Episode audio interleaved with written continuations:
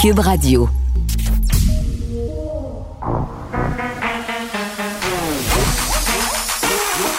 Elle a une opinion sur tous les sujets. Pour elle, toutes les questions peuvent être posées. Geneviève Peterson. Cube, Radio. Salut tout le monde, bienvenue à l'émission. On a deux heures et demie bien chargées pour vous aujourd'hui. Évidemment, on va surveiller ce discours du trône qui sera lu par la gouverneure générale Julie Payette, ce sera aux alentours de 14h40. On ira euh, à ce moment-là en direct et on fera une analyse euh, de ce qui a été dit avec Vincent Dessoureau un petit peu plus tard. C'est une habitude qu'on avait perdue, ça. Moi, j'ai eu beaucoup de plaisir.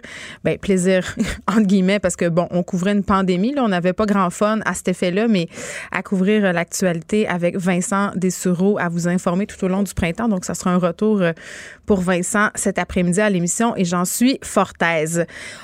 On va aussi discuter d'un dossier euh, qui me touche particulièrement parce que ça touche ma région, euh, ça touche les Québécois aussi parce que les répercussions vont, euh, si ce projet-là va de l'avant, être considérables pour les mammifères marins, pour la question écologique aussi. Je pense que c'est préoccupant et je voulais en parler absolument parce que c'est le début des audiences euh, du BAP sur GNL Québec.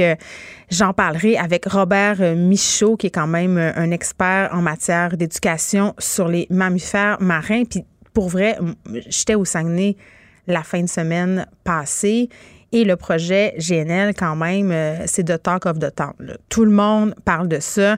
Puis c'est très polarisant, ce sujet-là, parce que d'un côté, tu as des personnes qui sont vraiment très, très préoccupées par l'environnement, qui sont absolument contre. Et d'un autre côté, euh, on a des personnes qui disent, ben écoutez, pour la vitalité économique de notre région, euh, nous, on aimerait que GNL vienne, vienne s'installer chez nous. Et je pense que dans les deux camps, là, pour vrai, il y a des arguments qui sont recevable. Donc, on va se pencher sur cette question-là et on va se poser la question à savoir est-ce que justement on répondra aux questions, aux questions que se pose la population euh, lors de ces audiences du BAP qui se tiennent cet après-midi. Et bon, je voulais qu'on se parle euh, évidemment de ces publicités choc qui vont commencer à être diffusées aujourd'hui. La semaine dernière, le premier ministre François Legault annonçait avoir demandé une campagne plus percutante aux responsables de la publicité gouvernementale. Et là, bon, la diffusion d'une première pub, il y en aura trois, a débuté aujourd'hui. On en écoute un extrait. Est-ce qu'on a l'extrait de la pub? Je vais te laisser le chercher. on reviendra tantôt avec l'extrait. Je vais tout de suite aller parler avec Michel euh, Léveillé, qui est le secrétaire général associé à la communication gouvernementale à propos de cette campagne-là. Monsieur Léveillé, bonjour. Écoutez, euh, bon, cette publicité-là, puis on va en écouter un extrait là, dès qu'il va être disponible, on pourra l'écouter. Euh, votre mandat n'était pas simple quand même, Monsieur Léveillé, parce que euh, vous deviez faire comprendre le message aux Québécois qui doutent en ce moment du sérieux de la situation. Oui, bien, tout d'abord, la campagne elle a constamment évolué hein, depuis le mois de mars. Euh, rappelons-nous, au tout début, on, avait une approche très, très, je vous dirais, presque pédagogique. On expliquait quelle était la COVID-19. C'était un peu nouveau pour tout le monde. Euh, à mesure où on avait un petit peu plus de connaissances, par exemple, que les gens asymptomatiques pouvaient transmettre euh, le virus, mm-hmm. on a eu une approche très, très factuelle et on continue d'ailleurs. Je dirais que ça, c'est l'élément qui, est commun à toutes les phases de notre de notre campagne où on, on, c'est un renforcement hein, des, des, bons comportements, se laver les mains, euh, garder nos distances, porter le masque. Euh, là, on était rendu à une étape où euh, on voulait avoir une approche notre but, ce n'est pas nécessairement de faire peur aux gens, mais c'est de rendre concret les, les, les effets, les impacts euh, de la COVID, euh, puis des, impacts malheureusement qui, qui, peuvent être irrémédiables pour, pour certaines personnes, indépendamment de notre condition. Il y a des gens qui ont, sont en très grande forme, c'est des sportifs, mais qui, qui, qui ont euh, qui sont carrément au lit pendant des semaines. Certains, malheureusement, ça a été jusqu'à l'hospitalisation. Je vous dirais qu'on veut on, on, veut garder toujours un équilibre, on veut être on, on, veut s'assurer que notre campagne évolue avec le ton juste. On parle à différents publics également. Certaines personnes vont, vont réagir peut-être davantage à une information plus factuelle, d'autres à quelque chose qui est un petit peu plus émotif. Donc, je vous dirais, c'est un peu dans ce contexte-là -là, qu'on euh, qu'on est rendu à, à, à, cette phase-là, si vous voulez, de notre campagne avec les, les témoignages et des, des, des, pubs, si vous voulez, qui, qui touchent plus hmm. particulièrement les, les 18-34. Bon, on me dit qu'on l'a, l'extrait de la pub, Monsieur Léveillé. On va aller l'écouter. J'étais chez une amie, on jasait dans le cadrage de porte. Rien de plus banal que ça. Mais trois jours plus tard, grosse fièvre, fatigue, la difficulté à respirer, jusqu'à peu être capable de respirer. Avant, j'étais entrepreneur général. Aujourd'hui, j'ai une trachéo, puis je peux même plus travailler. Croyez-moi, la COVID-19, c'est sérieux. Et c'est sûr que quand on entend un témoignage comme ça, euh, il y a un effet percutant. Ça, c'est à n'en point douter. Justement, c'était quoi l'objectif de faire entendre ce type de témoignage-là à la population, M. Léveillé? Ben, je vous dirais euh, de de rendre, comme je vous disais, concret les impacts, les hmm. conséquences de la COVID, mais aussi euh, on l'entend souvent, là, mais c'est toujours important de le répéter, on est dans un nouveau normal. Des situations qui semblent anodines avant la COVID, qu'on pouvait même pas s'imaginer qu'il pouvait avoir des, des conséquences sérieuses. Jean Jasé dans le cadre de Port. Ben exactement. Euh, euh, recevoir des amis, euh, de, hmm. être en contact avec des collègues, des amis, la parenté. Alors, c'est de, de ramener le, le contraste entre une situation du quotidien qui malheureusement, puis c'est encore le cas, là, on est encore, tout ce qu'on fait, la, le, la trame, c'est la COVID. Hein, euh, puis c'était donc un rappel là, que effectivement des situations Hmm. Sans conséquence, malheureusement, euh, on, il faut en prévoir dans cette situation-là où il faut maintenir les, les, habitudes, on, oserait dire les bonnes habitudes, puis de suivre les consignes de la santé publique. J'ai l'impression euh, quand même euh, que ce type de publicité-là, M. Léveillé, ça me fait un peu penser aux stratégies déployées euh, concernant, par exemple, la vitesse, l'alcool au volant. Tu sais, à une certaine époque, on avait beaucoup ça, là, des publicités, on voyait des accidents, où on entendait, où, on voyait des accidentés de la route ou des familles de personnes qui avaient perdu la vie à cause de la vitesse ou de l'alcool. Euh, on les entendait nous parler et c'était c'était souvent des images chocs, même des propos chocs. Et parfois, bon, ça venait, on se demandait si c'était vraiment nécessaire de voir tout ça, mais à votre avis, justement? Est-ce que ça fonctionne, des publicités chocs comme ça? Est-ce qu'on a besoin euh, que notre imaginaire soit frappé comme ça? Ben, je, fais du pouce sur votre exemple. On s'en souvient. Ben oui. On, se souvient de ces campagnes-là. Est-ce que sur le coup, ça a eu l'effet escompté? Est-ce que mais on s'en souvient. Euh, puis encore une fois, on parle à différents publics. Il y a certaines personnes qui vont réagir différemment à d'autres. Notre but n'est pas de faire peur, mais comme je disais, de rendre concret les effets.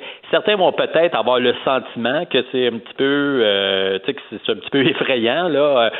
Euh, on veut s'assurer aussi, c'est pour ça qu'on essayait d'avoir différents témoignages. Euh, bon, de Francis, on aura une jeune qui était en, pleine santé, qui était en détresse respiratoire le jour de son anniversaire, qui, a dû aller à l'hôpital une mère de famille qui, euh, qui a reçu sa fille euh, au moment où euh, les, les, les le, le, le, fait que les gens n'étaient pas asymptomatiques, c'est-à-dire pouvaient transmettre le virus. Donc, on a voulu dépeindre un peu différents, différentes scènes, différents angles, encore une fois pour pour nous donner puis nous rappeler que ce nouveau normal-là, ben on est toujours dans cette situation-là et on le sera tant aussi longtemps qu'on ne mm. trouvera pas un vaccin. Alors, encore une fois, c'est un, renforcement des de d'inciter les gens à, maintenir les, bons comportements. Et ça fait longtemps, hein, c'est depuis le mois de mars. C'est le défi aussi pour tout le monde. Euh, tout le monde est inclus là-dedans, de s'assurer que, on, que dans le long terme, on poursuive ces bons comportements-là. Donc, à la fois d'informer, mais aussi de s'assurer qu'on ait une adhésion du public. Est-ce qu'on va parler aux jeunes? Est-ce que ça va rejoindre les jeunes? Parce qu'en ce moment, c'est quand même un enjeu qu'on a aussi, les jeunes qui ne semblent pas mesurer justement les risques liés à la COVID. Ben oui, on, aura un, volet de la campagne qui va toucher euh, plus particulièrement, je voudrais les 18-34, l'éventail est un petit peu plus euh, grand. Mais dans les derniers mois, on a fait beaucoup de campagnes euh, avec des influenceurs, euh, des influenceurs qui ont un, ascendant, qui sont bien connus des jeunes. Mais ça, c'était au début. J'aimerais ça les revoir, ces, ces gens-là, parce qu'en ce moment, on le remarque, là, notamment avec la reprise de l'école, les jeunes du secondaire qui brisent les bulles sociales euh, après la sortie des classes. Là. On voit ça, on a vu des images. Ben, je voudrais, ça, c'est l'élément, c'est l'enjeu sur lequel on essaie de cerner. Je voudrais, oui, c'est particulier aux jeunes, mais je vous dirais, ça, ça, ça, transcende un peu les différents segments de la population. Là. Euh, on, on a été coupé de nos parents ou de nos, de nos proches pendant des semaines et des mois.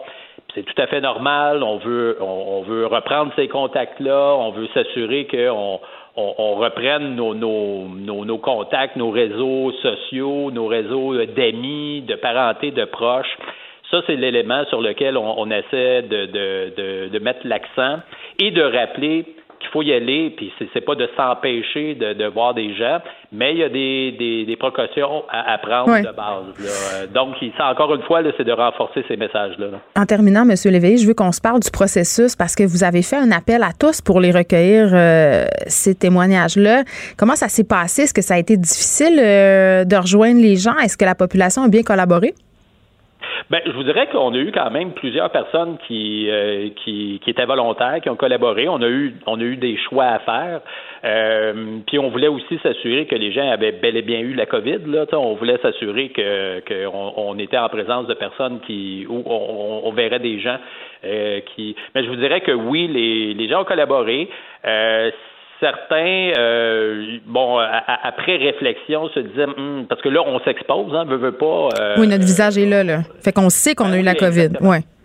Exactement. Puis aussi, on a fait un petit tour euh, de, de, de, ceux qui avaient déjà fait des témoignages dans les médias, donc qui avaient déjà un peu passé, franchi, si vous voulez, cette barrière-là. Mm-hmm. Donc, euh, mais on est, on est bien. Euh, on, on, remercie d'ailleurs tous celles et ceux qui, qui sont portés volontaires et particulièrement ceux qu'on verra dans nos publicités, parce qu'il y a quand même un, un pas à franchir, là, un pas de, de, de, où on va voir les gens sur la place publique. Donc, euh, on les remercie parce que c'est important. C'est un, un, un, signal important, puis on juge euh, dans, à ce moment-ci. Euh, nécessaire dans, dans l'évolution de notre, euh, notre campagne. Très bien, Michel Léveillé, qui est secrétaire général associé à la communication gouvernementale. Je vous rappelle qu'on discutait de cette campagne choc qui débute aujourd'hui. Trois publicités percutantes qui seront diffusées euh, dans tous les médias euh, dès aujourd'hui. Merci beaucoup de nous avoir parlé. Ben, merci beaucoup, Mme Peterson. Au, Au revoir. Vous écoutez Geneviève Peterson. Cube Radio. C'est l'heure de parler avec Nicole Gibault. Salut Nicole. Bonjour Geneviève. Bon, Éric Lapointe fait à nouveau euh, les manchettes, mais là, c'est pas pour des histoires euh, de violence envers une femme. C'est parce qu'il n'aurait pas respecté les consignes de la santé publique. Il y a des vidéos qui ont été partagées sur les réseaux sociaux. Et oui, encore, tu sais, sérieux, le monde, arrêtez de vous filmer. Puis soyez conscient aussi que vous pouvez être filmé, hein, quand même, là. Tu sais, puis euh, petit aparté, là, il m'est arrivé un, truc vendredi passé.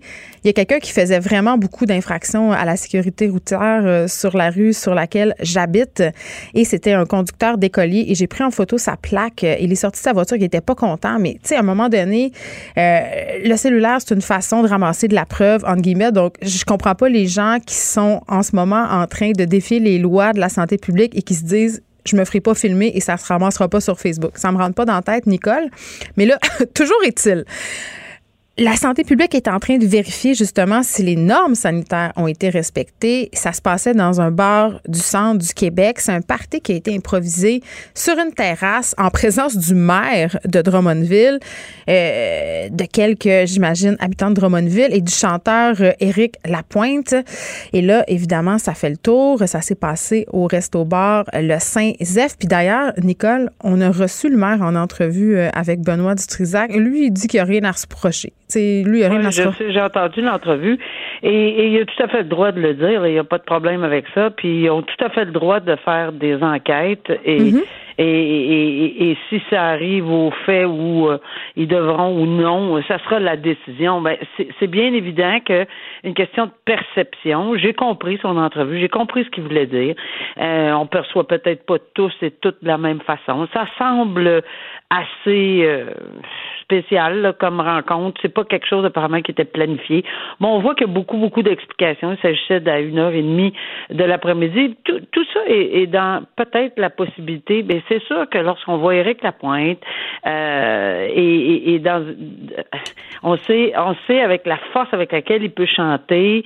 Est-ce qu'on, est-ce qu'on devait prendre plus de, de parce que c'est pas, c'est, évident là qu'il se donne corps et âme cette, cette, cette personne personne-là se donne carrément avec sa guitare. Et c'est sûr que qu'on peut postillonner un peu là, dans ces circonstances-là. Est-ce qu'on a fait bien attention de surveiller tout ceci?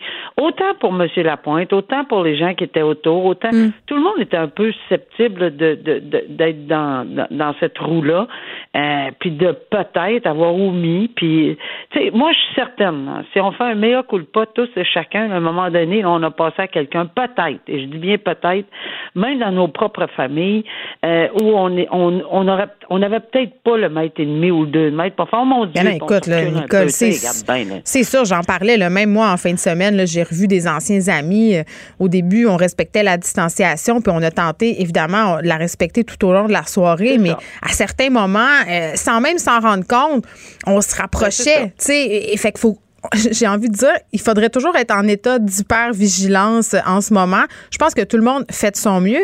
Je pense quand même qu'en sachant qu'il y a des téléphones intelligents qui peuvent nous filmer, quand on est une personnalité publique, il faut se garder une petite gêne. Mais moi, ma question, Nicole, pour toi, c'était, parce que, tu sais, bon, je te racontais mon histoire euh, de filmage euh, euh, d'un monsieur qui conduisait vraiment très dangereusement. On en voit plein des vidéos circuler. C'est devenu un objet de dénonciation, parfois pour le meilleur et aussi pour le pire. on va se le dire.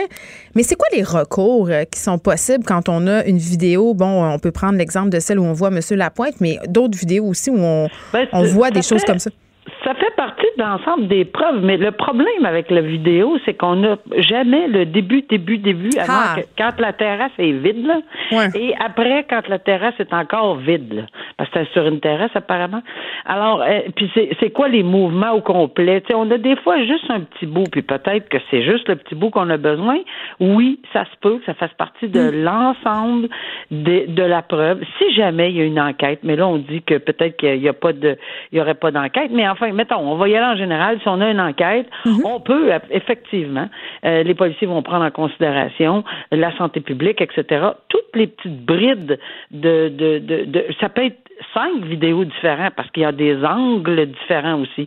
Alors euh, non, ça peut faire partie de l'ensemble de la preuve, puis on fait du ménage là-dedans, puis mhm. on collige tout ça, puis finalement, oui ou non pour le DPCP éventuellement, s'il y a lieu, on devrait peut-être déposer, mais là, on en arrivera à cette condition-là, à cette, euh, cette conclusion-là.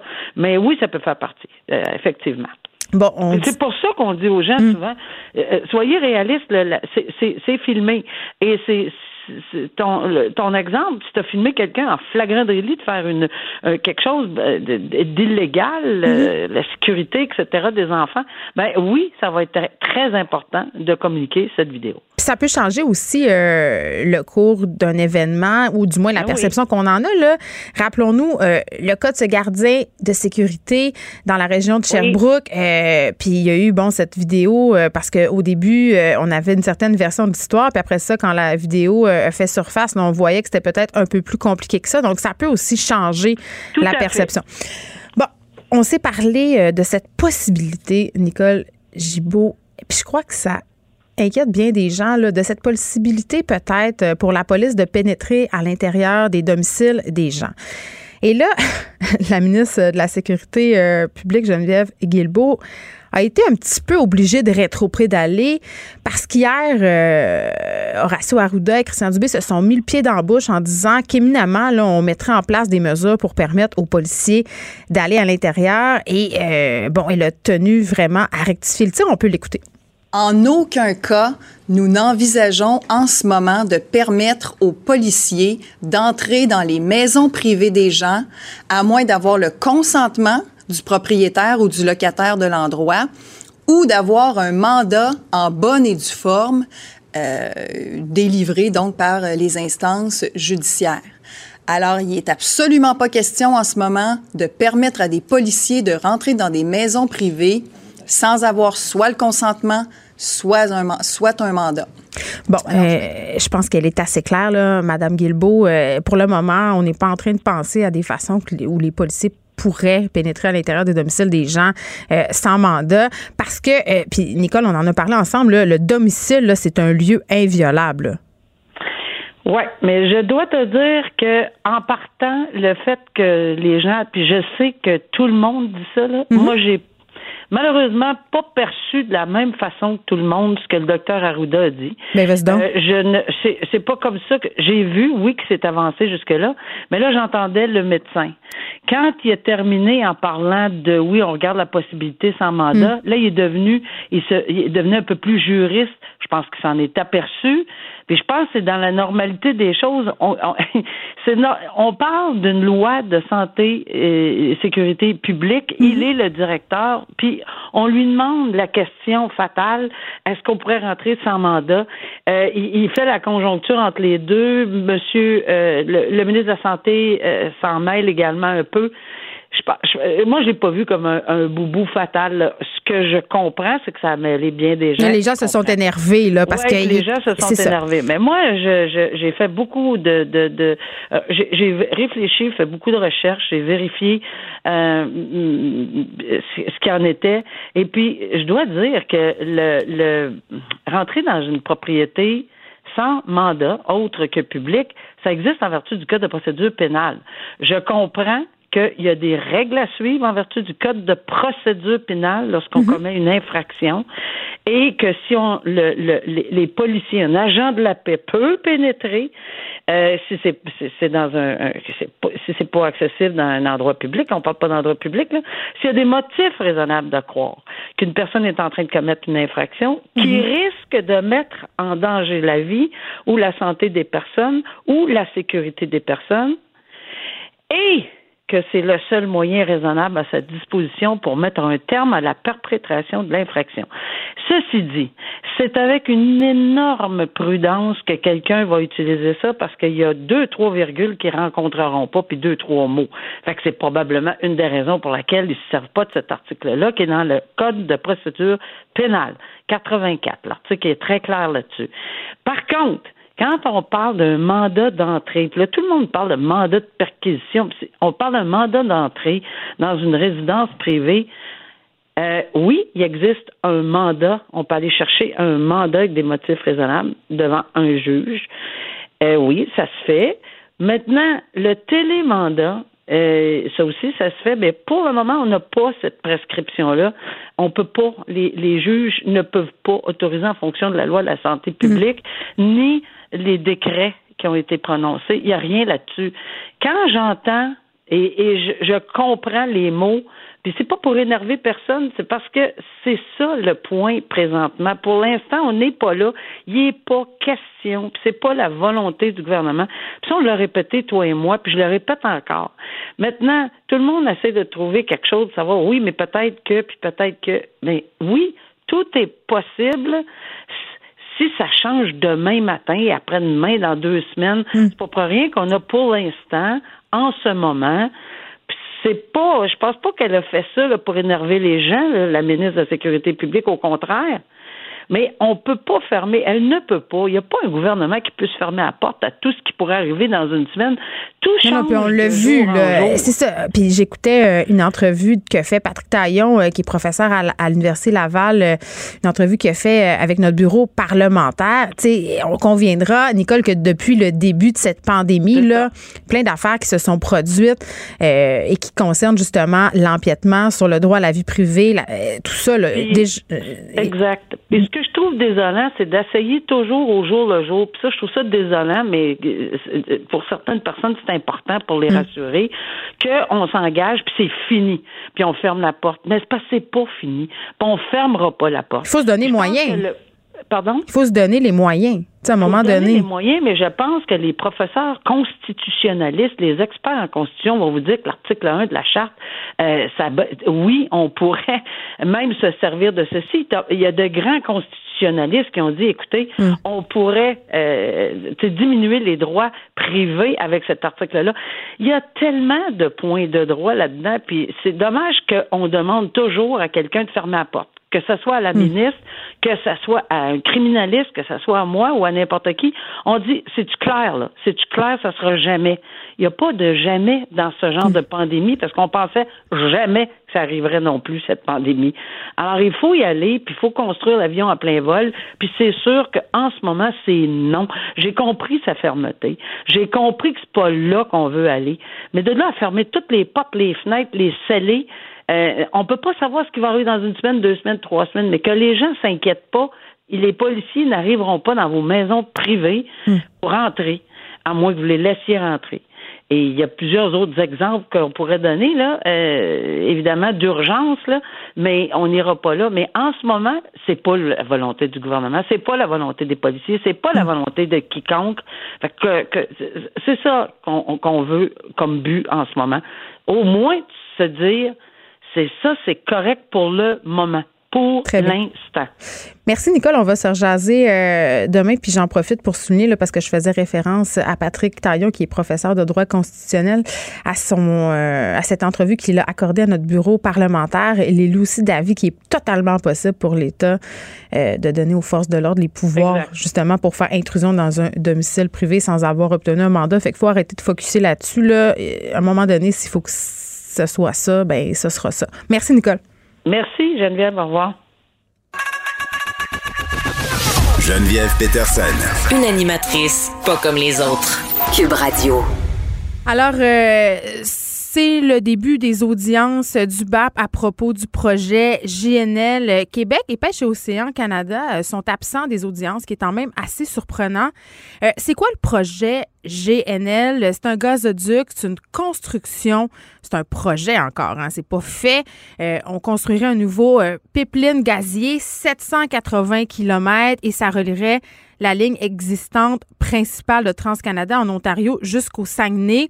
Et bon, ce complexe industriel-là euh, de liquéfaction de gaz euh, serait en fait sur le site de Port-Saguenay euh, en plein dans le fjord. Ce gaz qui serait liquéfié serait chargé dans des super méthaniques qui passerait ensuite justement par ce fjord du Saguenay qui est vraiment bien connu pour son écosystème et un endroit où justement c'est une espèce de havre de conservation naturelle pour toutes sortes d'espèces. Et bon, c'est un méga projet, là, j'ai pas besoin de vous le dire. Ce sont des millions de dollars euh, qui sont en jeu parce qu'on veut évidemment viser les marchés internationaux avec ce projet-là de GNL. Mais évidemment, ça soulève plusieurs questions, des questions environnementales. Et j'en parle avec Robert Michaud, qui est directeur scientifique, président du groupe de recherche et d'éducation sur les mammifères marins. Monsieur Michaud, bonjour. Bonjour. Écoutez, c'est le promoteur du projet d'usine gazière qui répond essentiellement aux questions le posées à la commission sur l'enjeu de l'environnement et l'avenir des belugas. Hier, l'entreprise a répété qu'il n'existe pas de consensus sur les causes du déclin du beluga. Là, vous, vous assistez aux audiences du BAP. D'abord, une réaction à cette affirmation du promoteur du projet. Bien, c'est tout à fait faux. Il y a un consensus sur un ensemble de causes qui ont été identifiées. Hmm. Ce qui est vrai, c'est que la contribution de chacune de ces causes-là est difficile à départager et les principales causes du déclin qui ont été identifiées, et ça depuis déjà plusieurs années, là, on n'est pas dans les découvertes récentes, c'est euh, l'exposition des belugas à long terme à la contamination chimique. Euh, on a déjà comparé les belugas à des bombes environnementales. Mm-hmm. Alors ça, c'est toujours une des causes possibles du déclin. Euh, les changement dans les ressources alimentaires euh, des belugas qui pourraient contribuer à un affaiblissement de la condition des femelles et réduire leur succès reproducteur et le dérangement, et en particulier le dérangement par le bruit. Ça, c'est ce que la revue récente, qui date de 2014, la situation des belugas a identifié. Il y a depuis plusieurs études qui ont tenté de départager l'importance relative de ces différentes causes et d'ailleurs une très intéressante, qui arrive à la conclusion que parmi les trois causes identifiées, c'est-à-dire les changements dans l'habitat, particulièrement dans les ressources alimentaires, la contamination chimique et le bruit, une seule peut être euh, soumise à des actions immédiates. C'est le bruit. Parce que euh, pour euh, nettoyer le Saint-Laurent, le Grand Lac et les ressources alimentaires et faire revenir les ressources alimentaires, on s'entend qu'on a des décennies de travail devant nous mais il faut les entreprendre, ces efforts-là. Mais pour le bruit, toute action qui serait effectuée demain aura des conséquences favorables sur le rétablissement des belugas le lendemain. Et ça, il y a un consensus très fort sur ça, et à tel point que le gouvernement fédéral a euh, préparé son premier plan d'action. Vous savez, quand une espèce comme les belugas sont placées sur la liste des espèces en péril, le gouvernement fédéral a une obligation de faire un plan de rétablissement. Il consulte tous les scientifiques, il identifie les différentes menaces, leur importance relative. Hmm. Et après ça, la deuxième étape, c'est de faire un plan d'action. Qu'est-ce qu'on peut faire pour favoriser le rétablissement de la population des belugas du Saint-Laurent? Et le premier plan d'action qui a été développé, c'est un plan d'action dont le titre est un plan d'action pour la réduction du bruit dans l'habitat du beluga du Saint-Laurent. Fait qu'il y a un très fort consensus du côté des scientifiques. Et quand Pêche et Océan Canada a évalué l'impact potentiel de l'augmentation du trafic dans le Saguenay suite à l'implantation de plusieurs projets comme celui de GNL, mais aussi Ariane Phosphate et euh, Metal BlackRock, BlackRock Metal, ben, il arrive à la conclusion que l'augmentation du trafic qui découlerait de ces projets-là va à l'encontre des objectifs du plan de rétablissement et mm. va à l'encontre des plans, des objectifs du plan d'action. Alors, de ce côté-là, il y a un très fort consensus et c'est étonnant que GNL mentionne même qu'il n'y a pas de consensus de ce côté-là.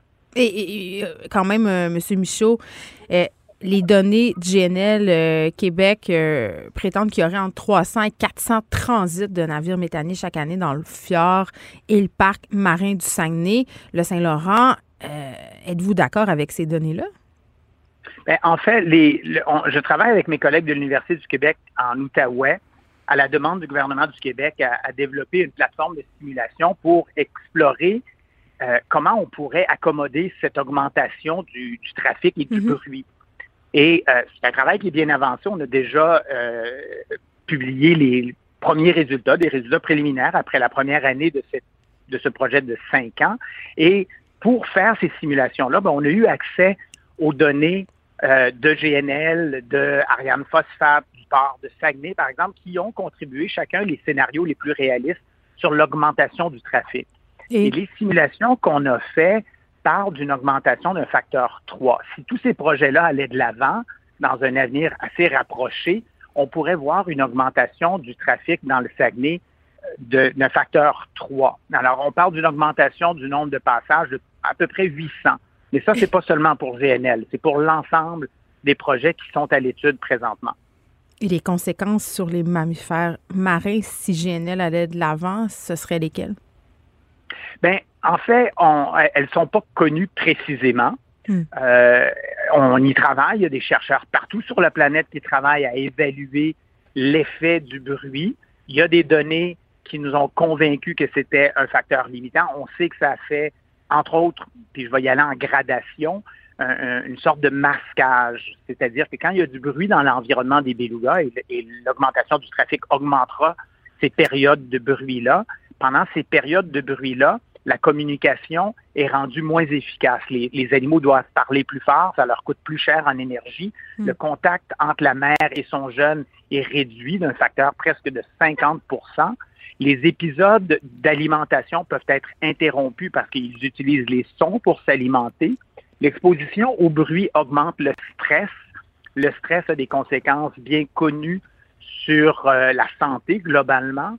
Alors, il y a plein d'éléments qui nous ont portés à croire et à, s'entendre globalement, tous les scientifiques qui étudient les belugas depuis des années, à identifier le bruit comme la première cible à réduire dans l'habitat des belugas pour tenter de favoriser le rétablissement des, des Alors, les, les impacts sont bien identifiés, c'est-à-dire, par contre, on n'arrive pas à les quantifier.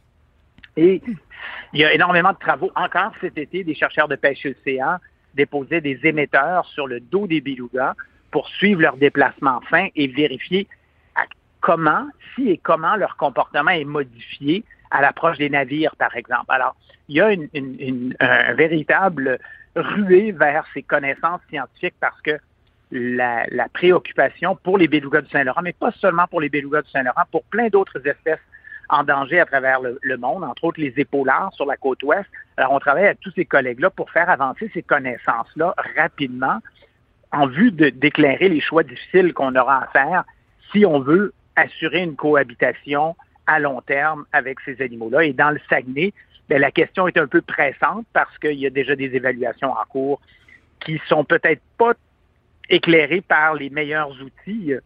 Hmm. Avec nos collègues de, l'Université du Québec en Ottawa, on a fait une recommandation au gouvernement du Québec récemment qui nous demandait de les éclairer sur les impacts de ces activités-là et, comment les atténuer, ces impacts-là, parce que c'est pas juste de dire il y a des impacts, on ne fait plus rien. Non, non, on sait qu'il y a des impacts possibles. Est-ce qu'on peut les atténuer? Et c'est ça l'originalité de l'approche de l'équipe du Dr Chion auquel je collabore, c'est que si on développe cette plateforme-là, ce qu'on est en train de faire à la demande du gouvernement du Québec, ben, on sera en mesure d'évaluer nos options. On va mieux comprendre les impacts, on va mieux comprendre l'exposition, mais aussi l'efficacité de toutes sortes de scénarios d'atténuation qui peuvent être imaginés. Et euh, les promoteurs sont très créatifs de ce côté-là.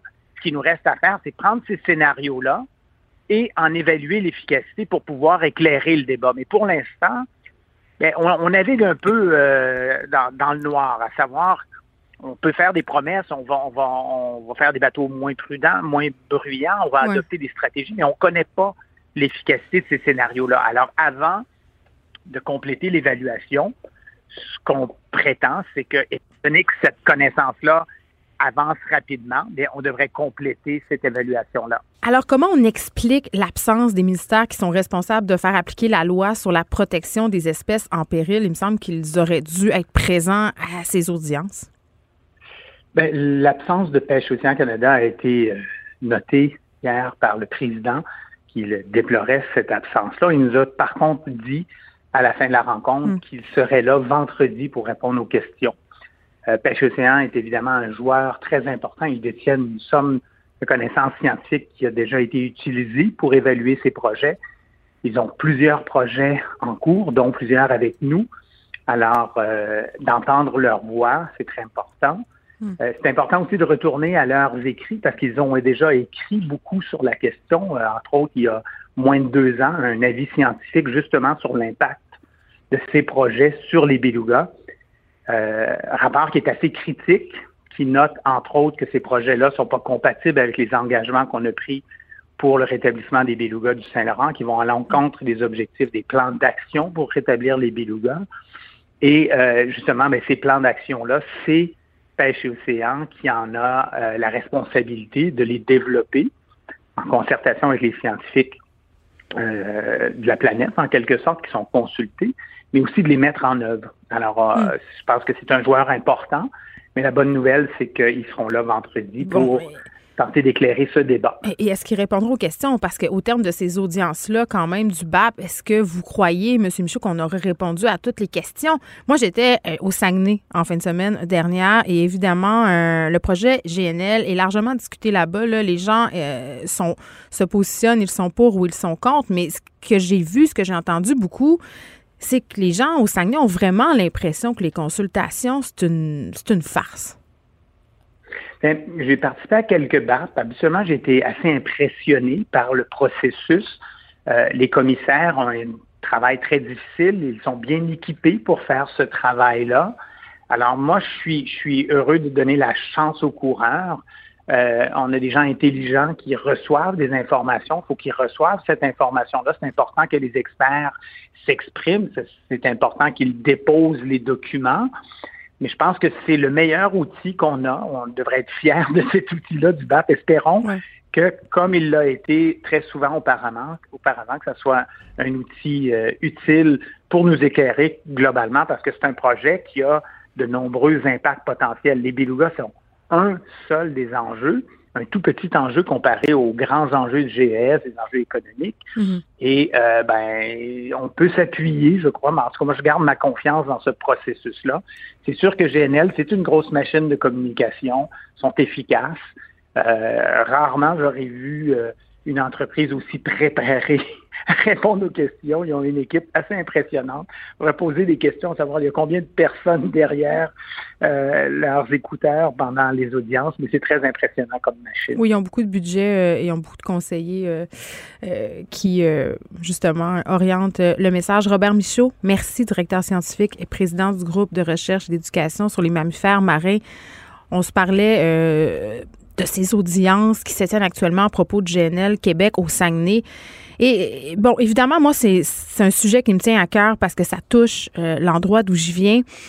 Et quand je vois ça aller, je trouve ça désolant, justement, qu'on qu'on s'en laisse toujours un peu passer des petites vites dans certaines régions du Québec parce qu'on est dans cette idée que ça crée de l'emploi. Tu sais, c'est souvent ce clou-là sur lequel on aime taper. Et c'est vrai que ça crée de l'emploi. Et je comprends les gens euh, qui sont au Saguenay et qui sont en faveur de GNL parce qu'évidemment, ça permettrait à la région de diversifier son économie. Mais est-ce que c'est la bonne façon? Je pense que l'idée euh, de miser sur des énergies vertes euh, serait tout aussi avantageuse et que ça générerait des emplois.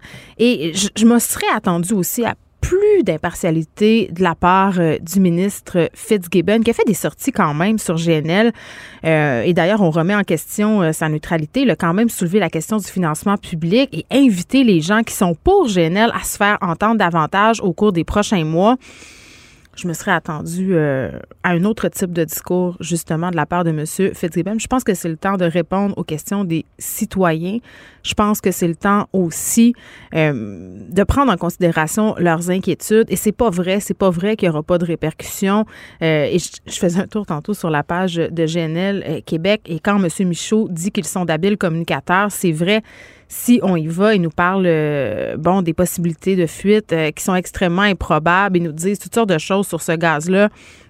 Et là, je ne veux pas faire de mauvais jeu de mots, mais je vous invite peut-être à faire vos recherches ailleurs que sur le site de GNL. On peut se rendre sur le site d'Équiterre où on a euh, beaucoup, beaucoup d'informations sur ce projet. Geneviève Peterson. Elle réécrit le scénario de l'actualité tous les jours. Vous écoutez Geneviève Peterson. Cube Radio.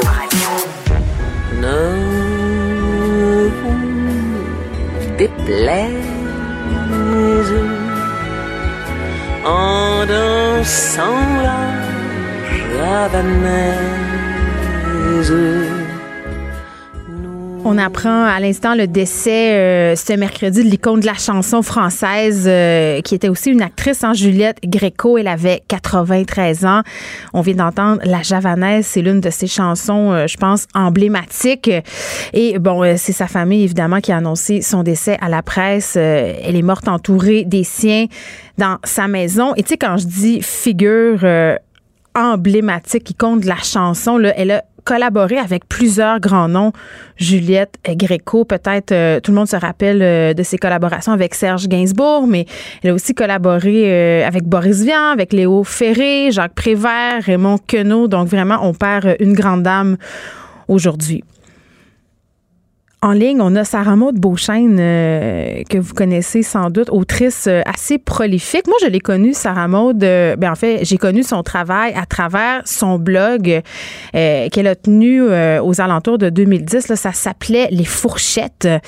Et bon, sur ce blog-là, on pouvait retrouver des textes où on racontait, si on veut, c'était une espèce d'exutoire. Je pense qu'on peut qualifier ça comme ça. La principale intéressée me corrigera, mais c'était les histoires d'une d'une jeune femme, en fait, qui explore sa sexualité, les relations amoureuses, tout ça enveloppé d'un vocabulaire sauf sexu, comme elle se plaît bien à le dire. Elle est là, Sarah Maud Beauchesne. Salut, Sarah Maud. Allô, Geneviève. Bon, euh, c'est drôle quand même parce que euh, ton livre, quand je l'ai reçu sur mon bureau euh, ici, je, ma première réflexion, ça a été la suivante. Je me suis dit, hey, c'est fou quand même beaucoup d'auteurs euh, préfèrent oublier leurs premiers écrits. Tu sais, même sont souvent un peu, tu sais, sont un peu gênés. Tu sais, des fois quand tu leur parles de leur premier roman, de leurs premières affaires, ils veulent, ils veulent pas. Tu sais, ils ont un peu honte. Toi, tu as décidé d'en faire un livre. Pourquoi? euh, en fait, je pense que les fourchettes euh, ont connu de la popularité ou de l'engouement parce que c'est authentique, parce que c'était spontané. Mm-hmm. euh, puis j'ai pas envie de bouder ça. Euh, j'ai envie de, de, célébrer ça au contraire, puis d'être fière de cette jeune femme-là, super insécure, maladroite, euh, extravertie euh, euh, mal dans sa peau, euh, Mm. qui écrivait ses états d'âme le soir en revenant d'une fête chez elle toute seule dans son lit. Pour moi, c'est super précieux. C'est comme des journaux intimes. Puis j'ai appris avec le temps que que, que mes, mes fragments d'état d'âme allaient chercher ceux et de d'autres jeunes femmes et de d'autres garçons aussi. Donc pour moi, c'est pas j'ai pas envie de snobber cette naïveté là.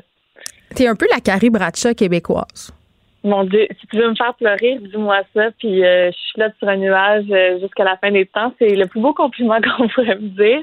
C'est un gros, gros compliment, mais je pense que les deux, on est des femmes euh, authentiques, vraies, euh, qui aiment euh, qui aiment, euh, qui aiment être en amour avec ses amis autant qu'avec les hommes autour d'elles.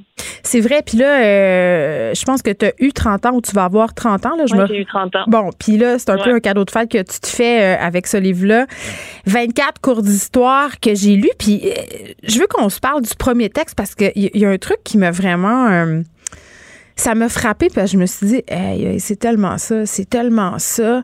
Euh, le côté, les filles semblent toujours être en attente.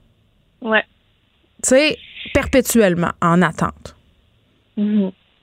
Euh, c'est un sujet qui m'habite encore aujourd'hui. C'est quoi être une femme, c'est quoi être en contrôle de ses émotions, c'est quoi refaire son chemin selon ses propres règles? C'est surtout de pas attendre qu'on fasse donner le go, puis on pense longtemps qu'on qu'on doit attendre de se faire donner le go pour prendre des décisions, pour arrêter de vouloir plaire à tout prix, pour arrêter de sourire quand on n'a pas le goût. Euh, c'est c'est attendre après. Euh, avoir un enfant, graduer, s'acheter une maison, trouver l'homme parfait, c'est attendre après des choses qu'on n'a peut-être pas nécessairement envie d'attendre, finalement. Euh, pour moi, c'est quelque chose qui m'habite beaucoup. Euh, c'est des constats que je fais euh, à 30 ans, oui, mais que j'ai fait tout au long de ma vingtaine, que j'avais pas envie d'attendre. J'avais pas le temps de niaiser, puis j'avais pas le temps de niaiser sur des choses qu'on m'imposait, puis j'avais pas envie de faire. Oui, ben je trouve ça intéressant ce que tu dis, Sarah Maud, à propos des attentes et de ce qu'on a l'impression qu'on veut versus ce qui nous a été inculqué. Toi, est-ce que tu dirais que des attentes que tu avais dans ta vingtaine que tu n'as plus du tout maintenant? Ben c'est sûr, tu sais, même si personne n'est mal intentionné, on vit dans une société où on se fait dire qu'il faut qu'on suive un chemin bien précis de femme. Euh, c'est de bien vieillir, de pas trop vieillir, mais de vieillir pour être mature, puis s'occuper de tout le monde, puis prendre soin de tout le monde, puis après ça, faire des accomplissements, mais pas trop pour pas déranger, puis pas trop avoir de succès, mais en avoir un petit peu quand même. Donc, c'est super mêlant. Puis là, on dirait que dans, à travers ma vingtaine, j'ai eu envie de déconstruire ça le plus possible, même si c'est vraiment difficile là, de s'enlever ça là, de la tête, qu'il faut absolument réussir, mais pas trop, prendre soin, mais pas trop, tu sais. Euh, donc, j'essaie vraiment en ce moment de redéfinir c'est quoi, c'est qui est la femme que j'ai envie de devenir. Puis je pense que c'est quelque chose qui, qui, qui, est la quête d'une vie, en fait. Hmm. Bien, il y a la question de l'attente euh, qui est très présente dans ton livre, puis euh, la question aussi de, de qui on cherche. De quel hmm. genre d'homme on s'entiche? Euh, je veux qu'on se parle du complexe de la sauveuse que tu décris, peut-être sans le décrire un peu, dans les fourchettes cette espèce d'idée euh, qu'on peut avoir accès à un homme tourmenté et parce qu'on est donc spécial qui va changer pour nous. Ouais. Ben, c'est sûr que c'est c'est comme un automatisme. On dirait qu'on on, on peut pas l'éviter. En fait, quand je parle aux femmes autour de moi, là, je fais une généralité, mais on a toutes eu ce réflexe-là de vouloir sauver quelqu'un, de vouloir mm. prendre soin, puis de se valoriser à travers ça. Puis, comme je disais tantôt, c'est qu'on a été, on s'est dit, on s'est fait dire toute notre vie qu'il fallait prendre soin mm. qu'il fallait exister pour l'autre, qu'il fallait exister à travers le regard de l'autre, euh, qu'il fallait être validé à travers ce regard-là. Donc, c'est comme, c'est c'est pas de notre faute. On s'est fait dire ça depuis qu'on est petite. Euh, on prend soin de nos poupées, de nos toutous, de nos frères et sœurs. Euh, donc, c'est, c'est, plus fort que nous. Puis c'est sûr que ça se transmet dans nos relations amoureuses, romantiques. Et c'est quelque chose qui me... Je pense j'en étais toujours consciente, mais j'y prenais quand même plaisir parce que j'avais beaucoup de valorisation à travers ça. Puisque quand je réussissais, à avoir cette attention-là ou à sauver un petit peu ou à, à, à, me faire valoriser à travers euh, une relation comme ça, ben ça me faisait sentir bien, mais qui de manière très éphémère, évidemment, là, mais c'est quelque chose aussi qu'il faut déconstruire parce que c'est, mm. c'est ça dure pas longtemps, là, cette victoire-là. Mais c'est difficile de la mettre, cette limite-là, en amour. Oui, vraiment. Vraiment. C'est, encore une fois, c'est, c'est un autre combat de tous les jours. Puis c'est difficile aussi euh, d'accepter l'amour sain l'amour pas compliqué, l'amour euh, parce qu'on on a vu dans des films, dans des livres, dans des chansons, des amours déchirants qui nous font vivre des émotions mm. fortes. Oui, c'est beau d'en vivre, euh, mais c'est il faut aussi voir l'amour comme quelque chose de de tendre. Puis ça, ça, m'a pris du temps à voir ça. Oui, pas nécessairement. Parce qu'on nous a beaucoup vendu euh, cette idée que l'amour, ça fait automatiquement mal. Et ça aussi, c'est difficile de sortir de ça. Puis on se complaît aussi là-dedans. Puis là, je cherchais un extrait pendant que tu me parlais. Je le retrouve pas, là, mais euh, à un certain moment aussi, euh, tu parles justement de ces échanges entre filles. Tu sais, à quel point justement on passe des heures à parler de ces relations amoureuses-là, à analyser des textos là, de deux phrases. Là, genre, il te dit ça, qu'est-ce que ça veut dire, nanana. Alors que les gars, eux autres, ben, bah, on dirait qu'ils s'en des films. Exact, ils s'en font pas autant. Nous, on se fait des films puis eux ils les regardent. Exactement, ouais. Ben c'est fou à quel point toutes nos nos moments entre amis euh, et tous nos moments seuls même, on les je les passais moi personnellement beaucoup à, faire de l'analyse puis à, à, décortiquer des textos, des messages, des, des, paroles, des photos, des likes, des, des commentaires. Euh, ça se passe beaucoup à travers les réseaux sociaux, donc il y a très peu de contact humain, on se parle jamais vraiment directement, donc c'est toujours moins clair. Puis je trouve en, en vieillissant, j'ai fait le triste constat que j'avais perdu énormément de temps sur des sur des relations qui me qui me donnaient rien en retour. Puis ça, je, je, suis très fâchée d'avoir perdu ces précieuses minutes de ma vie de femme. Ben oui, puis c'est quelque chose qu'on a beaucoup reproché à la série Sex and the City. Tu sais, une série qui se présente comme étant féministe, mais où au fond, euh, tu sais, on a les quatre filles qui lunchent ensemble. Le seul sujet de conversation à peu près, euh, ce sont les relations amoureuses euh, et la quête des personnages aussi passe beaucoup par cette rencontre amoureuse. Leur destin, en quelque sorte, se résout grâce à et s'accomplit grâce à ces rencontres-là. Mhm. En même temps, je trouve ça facile de dire ça. Puis, tu sais, c'est intéressant de se demander aussi si on n'est pas toutes un peu hypocrite parce qu'on, tu viens de le dire, là, c'est vrai que quand on est ensemble, on parle de gars. Oui, on parle de gars. Puis même avec mes amis, des fois, on se dit bon, là, on a trop parlé de gars. Là, parlons. Toi, comment va ta job? Toi, comment ça va ton tournage? Toi, comment Tu sais, il, faut, il faut s'efforcer d'aller plus loin que ça parce que sinon, on va se valoriser à travers ces, euh, ces relations amoureuses là. Puis oui, c'est bien beau l'amour, mais mon Dieu, qu'une femme est plus qu'une blonde, qu'une mère, qu'une femme, qu'une.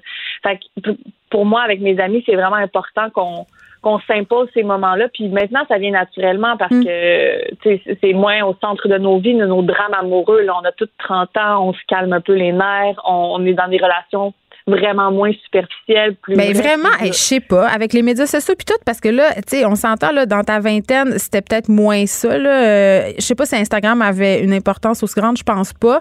Non, l'importance des médias sociaux dans la définition de soi et la quête amoureuse, on peut plus passer à côté. Puis ça, c'est, tu parlais de superficialité. À un moment donné, euh, moi aussi, j'en passe des heures à faire 512 selfies. Je me dis quel temps je perds. Quel temps je perds. Ah oui, j'en ai, j'en ai beaucoup dans mon téléphone des selfies. c'est gênant. Euh, mais en même temps, là, moi, j'essaie de les assumer ces moments-là. Ben je l'ai toujours dit quand je quand je pose une selfie, c'est parce que je suis triste. Je l'assume que c'est parce que j'ai besoin qu'on qu'on me, valorise. Puis on est tous imparfaits, on est tous imparfaits. Puis on en a des failles, puis ils sont ils sont charmantes quand ils sont assumés. Donc moi, j'essaie d'arrêter de me taper sa tête, de faire des selfies, puis de, trouver des beaux memes sur Instagram. J'essaie de, de le célébrer en fait, parce que c'est comme il, y a trop de mauvaises choses dans la vie, puis c'est trop exigeant sinon. Donc euh, faisons des selfies, ça me fait. Hey, donnons-nous un mot du break. Moi, c'est ça que j'ai envie de dire. Exactement.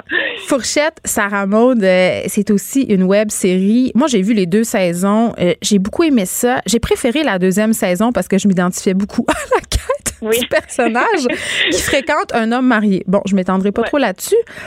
Euh, c'est quoi notre problème avec les hommes non disponibles? Ben, c'est ça protège notre cœur. On se dit si on se fait mm. rejeter, c'est parce qu'il y a quelqu'un d'autre, pas parce que nous on, on est inadéquate. Puis quand on n'est pas ben, je parle de moi, là. Je parle quand on n'est pas quand je suis pas assez quand on n'est pas assez solide pour se faire dire non, on s'attarde à des situations ou à des à des relations qui, qui, qui sont pas si dangereuses pour notre cœur que ça. Puis on a tort parce que finalement elles sont très dangereuses pour notre cœur. parce mais que ne pas être choisi. C'est ça. C'est de, c'est, de se dire c'est pas si grave si je peux choisir parce que anyway, je suis pas la première dans cette histoire-là. Donc c'est un peu comme pour se protéger de la pire façon possible. Puis en même temps, euh, on se dit c'est pas grave de pas être choisi, mais je pense que ça lui fait mal quand même à ton héroïne, là. sais. Oui, absolument. Mais c'est une grande peine d'amour, c'est sûr. Là, finalement, c'est pas vrai qu'elle va se protéger. Au contraire, mm. elle se met énormément en danger. Sarah Maud Beauchesne, qu'est-ce que tu aurais envie de dire à la Sarah Maud de 20 ans?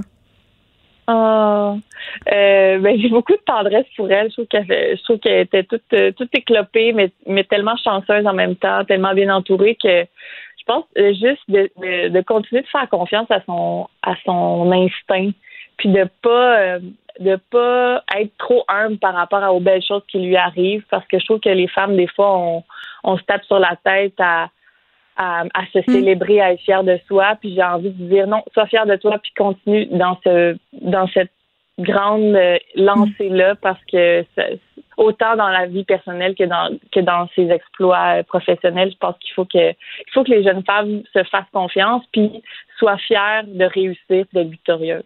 Ça s'appelle Les fourchettes euh, par Sarah Maud Beauchesne. C'est publié aux éditions Tubis. Et mon petit commentaire éditorial, la langue dans ce livre-là, bon, c'était la langue du blog aussi, vous allez me dire, elle est délicieuse. Euh, je vous le conseille vivement d'aller lire. Sarah Maud, là, toi, t'écris aussi pour la télé. Là, on doit, entre autres, la série qui a été fort populaire, l'Académie. Est-ce que tu as d'autres projets dans le collimateur? Ben, j'en ai plein toujours, mais tu peux pas nous le dire. peux pas dire. Ah! C'est tout le temps ça. Mais, je pense que ça va être dans la même lignée d'authenticité de, de grands sentiments. Mais la seule chose qui, euh, qui nous importe, c'est que tu continues à écrire. Merci, Sarah Maud Beauchamp. Merci. Geneviève Peterson, la déesse de l'information. Vous écoutez Geneviève Peterson, Cube Radio. Pierre Nantel. Bonjour, Geneviève Peterson. Bonjour. Tu voulais faire un retour sur la correction. Euh, moi, j'ai plutôt utilisé le mot rétro-pédaler. Geneviève Guilbeault, qui a dû rétro-pédaler sur euh, peut-être l'enthousiasme ou euh, l'échappage Arruda Dubé à propos de la possibilité que les policiers pourraient rentrer dans nos maisons pour venir contrôler justement ce qui s'y passe, hein, parce qu'il y a des gens qui vont à l'encontre des mesures sanitaires, qui vont à l'encontre des directives du gouvernement. Ben, je suis content que tu spécifies Arruda Dubé, parce que c'est vrai que c'est M. Arruda qui a ouvert la porte, qui a déboulé trois, quatre marches, puis M. Dubé a continué la descente à ce niveau-là, puis les deux étaient un peu comme pris de court à devoir donner des précisions sur une, conversation qui a certainement déjà eu lieu mhm. devant eux autour d'une grande table et où la, solution simple n'était pas déjà identifiée. Fait qu'ils sont avancés beaucoup trop. Et on peut-tu voir à quel point Mme Guilbeault était fâchée ce matin? Clairement, vous marchez dans mes plates-bandes, les gars, là. arrêtez ça tout de suite. Puis vraiment, moi, je, je, je, je m'aperçois que finalement, quand le, chat n'est pas là, les, souris dansent.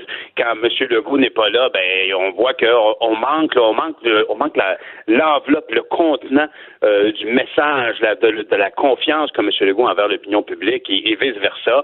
Et Mme Guilbeault, quand même, honnêtement, fait un, super travail. Elle est vice-première ministre et ça paraît, elle a, ce qu'il faut pour le faire. Et on, elle a mis un terme euh, à cette, cette, espèce de d'errance général. Euh, tout le monde parlait de ça ce matin. À l'Assemblée nationale, ça parlait de ça, évidemment, mm. tout de suite après, dans l'après-midi. Il y a même le, député de Hochelaga Maisonneuve, euh, le Duc, je pense, qui, euh, qui a demandé est-ce qu'on a une motion qui spécifie qu'on ne laissera pas les policiers entrer comme ça dans les maisons pour rien? Ça, alors, ça crée toute une commotion. Puis j'ai l'impression que le, le, le, plus gros problème lié à ce cafouillage de communication-là, -là, c'est que, ultimement, maintenant, on sait qu'on rentrera pas dans les maisons. Alors que moi, je, je pense que, euh, tu sais, la même chose pour l'opération Oscar, l'idée qu'il y avait des policiers qui allaient rentrer dans les bars, vérifier, ça donnait l'impression que, oh, là, c'est sérieux. Alors, pour les tenanciers de bars, pour les gens dans les bars, on a vu qu'à Laval, il y a des gens qui comprennent rien, mais dans l'ensemble, le message était certainement plus souligné à l'encre rouge. Puis, pour les gens qui sont à la maison, puis qui disent, bah, pas grave, c'est le baptême du petit, on va être 13, mais Là, tout le monde fait comme, bon, écoute, on, ça a l'air sérieux, là. Bon, on parle de policiers dans les bars. Donc, il y avait comme une espèce de message envoyé à tout le monde. Et là, ce qui est dommage, c'est que, en étant obligé de préciser que les policiers ne pourront pas entrer chez les gens sans mandat de perquisition, on, vient un peu comme à dégriffer euh, le, chien, tu sais. Euh, moi, je pense. Elle a dit pour le moment, Pierre. Pour le ben, moment. je pense qu'elle fait bien de, elle fait bien de l'ajouter. Mais, mais hein? Il, faut, il faut rappeler que c'est possible. C'est pas, mais, c'est très compliqué dans le tout. Puis moi, moi, je suis pas avocat, puis je sais à quel point les, droits et libertés civiles de chacun sont, bien protégés. Oui, eh ben, je parlais avec la juge Gibault euh, tantôt justement du point de ah. vue du droit, tu vois, puis les avocats euh, constitutionnels quand même, euh, quelques-uns ont fait des sorties pour dire que d'un point de vue de la charte là, puis de l'état de droit en ce moment, on pourrait totalement penser que l'État puisse avoir le droit de pénétrer à l'intérieur des domiciles. puis bon bon, certains juristes soulignaient que depuis le début de la pandémie, il y en a des libertés individuelles là, qui ont été, entre guillemets, suspendues. Ben, j'aime mieux le mot suspendu parce que, tu sais, dans brimé, il y a un côté négatif. Là. Je pense pas qu'en ce moment, personne euh, est brimé. C'est sûr que quand on était en lockdown, on était brimé dans nos déplacements et tout ça, mais à un moment donné, on est brimé parce que si on, on se plie pas aux consignes, ben là, ça sera des vrais, une vraie brimade. Pierre, c'est ce que j'ai envie de te dire, là. Mais... raison. Devenant d'une auteur, on comprend que chaque mot a sa subtilité. Mais ben oui, c'est ça, je suis gossante. C'est correct, madame, madame maîtresse, j'ai compris. J'ai compris le mot. non, mais c'est que... Non, mais c'est juste que, que, je trouve que, tu sais, moi aussi, je fais attention là, quand je parle de ça parce que, justement, euh, je trouve que ça donne de l'eau aux moulins, aux anti-masques, tu sais, qui se sentent, justement, brimés dans leurs droits, là, qui, qui pensent dans un état policier non, mais tu as, raison, puis c'est pour choisir le bon mot, mais il y, en a pas moins que la loi, euh, les mesures sanitaires d'urgence à laquelle mm. on est pourraient justifier des interventions. Moi, personnellement, si j'étais euh, dans, la position du gouvernement, j'essaierais de faire diversion en appliquant une massue sur la clientèle et les tenanciers du bar de l'ordi à Laval. moi, je pense qu'il faut qu'ils ferment. Ben, ben, oui, non, mais mieux que ça, au niveau, au niveau de la santé publique, premièrement, oui, on peut les fermer pendant suspendre leur permis pour un petit bout. Deuxièmement, vous aviez un registre, si vous respectez la loi, de tous les beaux os qui étaient là, qui avaient du plaisir. Alors, on veut les noms de tout ce monde-là. On appelle tous ces gens-là, on leur vérifie leur état, on les, on les contraint à vérifier leur état. Et s'il y a le moindre symptôme, absolument au dépistage d'urgence. Et je me demande même si on ne s'est pas rendu à émettre des contraventions. Puis c'est Mario qui a ouvert ça, Mario Dumont qui a ouvert cette notion complètement. potentiellement tenir les gens responsables de, de, liés à l'article 18 de la loi sur l'assurance maladie qui dit que ultimement, si euh, si euh, je me, je, je quelqu'un m'envoie un coup de poing dans la face, ultimement, l'État pourrait aller sonner à la porte de la personne qui m'a attaqué pour dire vous allez payer pour les soins de santé pour réparer la mâchoire de M. Nantel. Oui, mais je trouvais ça intéressant, cette porte-là qu'il ouvrait, euh, Mario, dans sa chronique de la semaine dernière. Tu as raison. Puis euh, ça me fait penser à quand tu prends des assurances voyage. On pourrait. C'est un peu le même principe finalement. Là, on va te couvrir si tu prends pas de risque indu. Et en ce moment, s'il y a des vidéos de toi qui circulent un peu partout, et si tu t'en fous des mesures sanitaires et que tu te ramasses dans une situation où tu as la COVID-19, des complications, pourquoi on pourrait pas refiler la facture. Après ça, euh, ça serait peut-être un peu compliqué à prouver là, parce que la bonne foi, la mauvaise foi en droit, euh, c'est quand même excessivement complexe. Mais tu sais, je veux revenir à ce que tu disais par rapport à l'effet dissuasif hein, euh, de cette de l'opération Oscar là, où les policiers sont allés visiter, je pense quelque chose comme 2500 établissements juste en fin de semaine passée.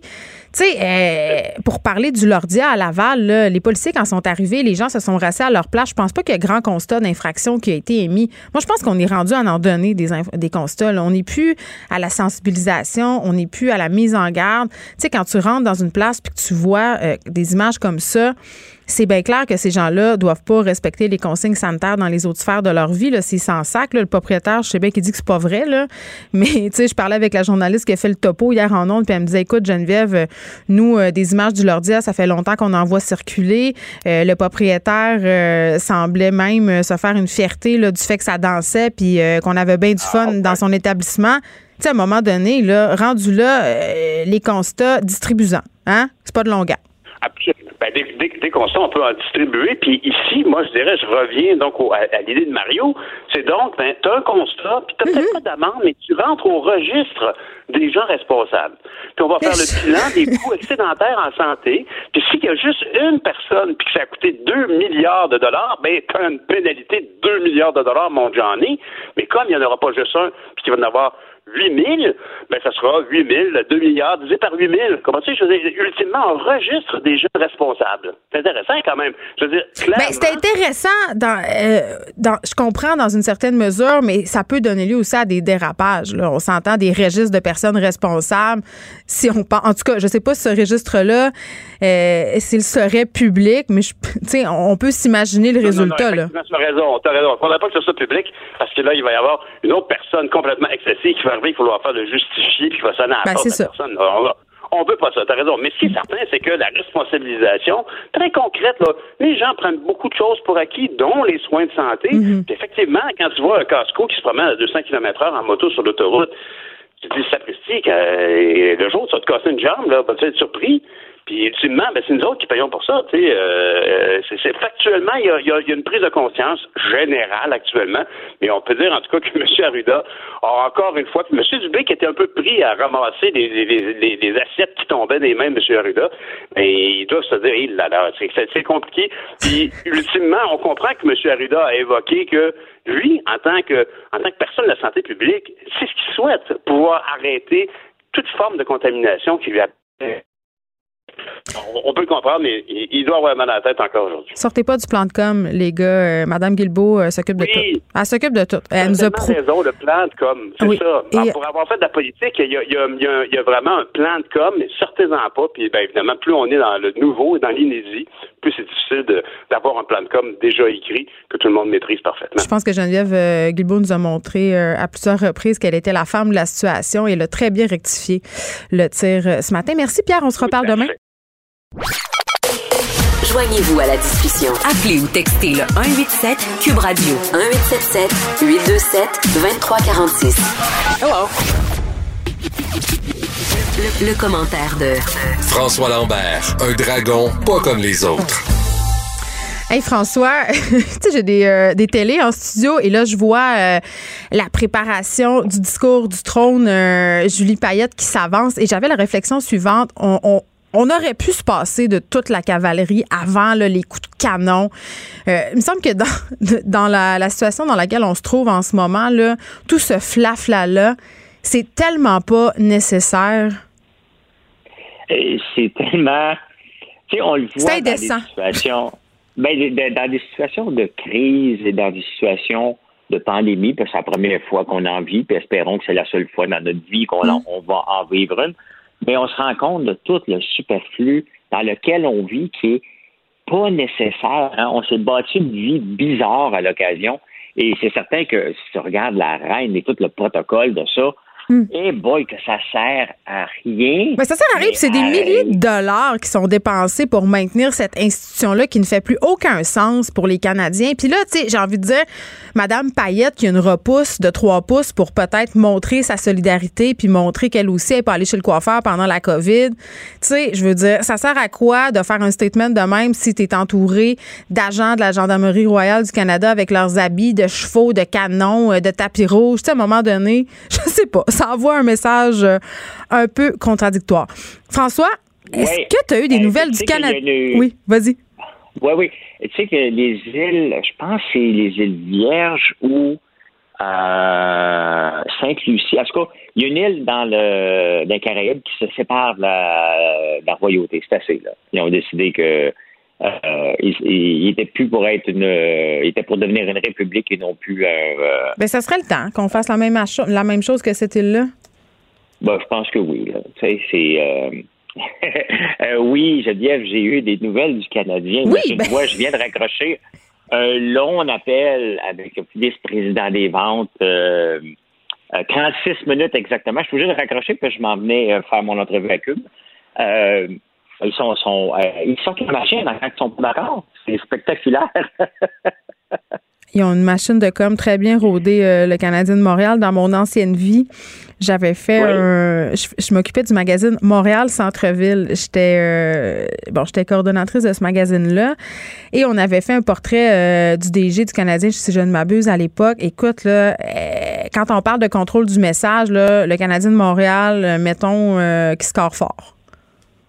Écoute, euh, on n'a pas, on a, on, on a réfléchi en, en utilisant que, regarde, on peut parler pendant des heures. Il reste que, ils veulent te faire dire, êtes-vous, tu sais, comme, c'est comme un avocat, hein, ces gens-là. Ils doivent m'écouter en ce moment, c'est bien évident. On les salue. Euh, ben oui, ils veulent te faire dire que tu es dans le tort. Il, il a parti à conversation, puis là, j'écoute, euh, je n'aimerais pas son nom, c'est pas grave, mais j'ai dit, en partant, je suis pas ton employé, je suis pas ton, t'es pas mon père, et euh, on travaille pas ensemble, donc euh, t'as pas à me, me, pas me menacer, mais me donner les guidelines de ce que tu aimerais que la conversation irait. Il mm. reste que, il me dit, tu sais, euh, t'es pas obligé de payer 100% euh, Mais je dis, c'est pas clair ta facture, tu sais. Tu veux pas qu'on paye 100% mais pas comme une saison hypothétique de 82 matchs. Il n'y avait pas comme un, rabais COVID comme de 500 pièces. c'est un peu ridicule. Oui, oui, oui. Ben, c'est parce qu'on avait mis, on avait gardé le dépôt, là, puis là, avec la conversation, il me dit, ouais, mais tu sais, tu aurais utilisé ton, euh, ce que tu avais comme argent comme dépôt. Ben, je dis, à ce moment-là, tu mets une quatrième cause. Tu donnes pas d'argent, mais on prend le 1000 pièces comme quoi que si une saison, tu vas être intéressé à revenir, euh, mais il dit, ouais, mais on l'a envoyé par email. J'ai dit, vous jouez sur les mots, OK? Euh, mais tu sais comment le, le, rabais COVID, c'est comment qu'il me l'a présenté, il faut être effronté en tabarnouche, hein? Il me dit, ça, c'est comme de l'argent en banque, c'est comme si on avait donné 50% d'intérêt sur ton argent en banque. Mais voyons donc. S'il te plaît, s'il te plaît, ne va pas là, parce que sinon, regarde, je brise mes placements, puis je te donne tout mon argent si c'est ça le cas. Là. C'est pas le cas, c'est parce que avez été correct, puis c'est bien, c'est, bien correct aussi, de, de dire, regarde, puisque tu ne nous as pas demandé l'argent, ben on va te donner un rabais supplémentaire si tu t'abonnes en ce moment. Je pense que c'est correct, là, mais la réalité, c'est qu'il manque d'abonnement de saison. Là. On peut dire ce ben qu'on veut. Je ne suis pas seul dans la situation là, pour l'année qui s'en vient. regarde. Ben, c'est un problème qui date de bien avant la COVID aussi, François. Là. Ben oui, les, sièges sont de plus en plus vides, la foule n'est plus pleine. Et tu regarde comment dans le monde dans lequel on vit en ce moment, euh, on peut pas. Moi, je suis dans une zone, euh, ben, autant à Montréal qu'en Outaouais, c'est orange. Donc, on ne peut pas être plus que six dans la maison. Regarde avec ma famille, OK? Je travaille avec mon frère et ma soeur qui ont des enfants, OK? Donc, on travaille ensemble toute la journée, mais ils ne peuvent pas rentrer dans la maison. C'est là qu'on est rendu, là. Donc, étant donné qu'on ne peut pas être huit dans la maison en ce moment, mais on peut être huit à travailler ensemble, euh, on pense aller s'écraser 22 000 personnes dans un centre belle avant quand? Ça n'arrivera pas de sitôt. Donc, c'était mon message que j'avais euh, avec eux. La réalité, c'est que euh, on n'est même pas veille, on ne peut même pas être plus que six dans une maison, alors que les cas continuent d'augmenter. Bientôt, on est de ne pas être capable de sortir. Bref, ils ont le droit d'avoir de faire leur façon. J'ai le droit de ne pas être d'accord, mais ils voulaient que je lui fasse dire des choses que que je dirais. Il voulait, il voulait, il voulait que tu rectifies euh, le tir et ça, ça manque un petit peu d'élégance. Du moins, c'est mon opinion. On se parle, François, du programme d'électrification des véhicules annoncé par le ministre Fitzgibbon. Écoute, j'ai l'impression d'être en mission contre lui. c'est vrai, hein? je ne suis pas en mission contre Fitzgibbon. J'aimerais ça qu'il annonce des choses où je pourrais le croire. Mais tu sais, la réalité, c'est qu'on recherche la baie James. La baie James de Bourassa de 71 à 1985, mhm. qui a créé beaucoup d'emplois, qui nous a fait découvrir nos richesses naturelles. Ce trip-là est, un peu passé. Puis depuis ce temps-là, on a eu après ça Jean Charest avec le plan d'or, qui n'a rien fait. Après ça, on avait le plan mobilité avec Couillard. Tu sais, on dirait que ça nous prend des grands. On cherche, on cherche un nouveau Klondike.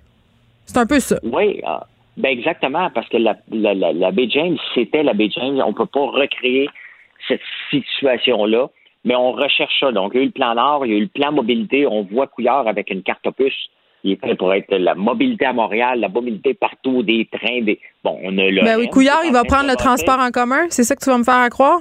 Avec sa carte ben, opus? Quand tu googles les, les plans des, des anciens premiers ministres, c'est ça que j'ai fait tantôt pour dire OK, parce que là, c'est le plan lithium, le plan batterie, le plan électrification. Et, tu sais, on oublie tout le temps quelque chose là-dedans, c'est qu'on n'est pas tout seul dans le monde. Hein? Et la réalité, c'est que le lithium euh, n'est pas rentable à exploiter en ce moment. Donc, pourquoi que le gouvernement va aller mettre des millions, voire peut-être des milliards pour extraire un minerai qui coûte rien dans le monde? Euh, je comprends qu'on peut peut-être faire des batteries, mais on peut acheter notre lithium ailleurs? Tu sais, à un moment donné, il faut, faut choisir nos forces et nos faiblesses. Et pour le moment, tant que la Chine ne se mettra pas rapidement à consommer des autos électriques, hmm. le lithium, ça coûte rien en ce moment. C'est pas rentable l'extraire.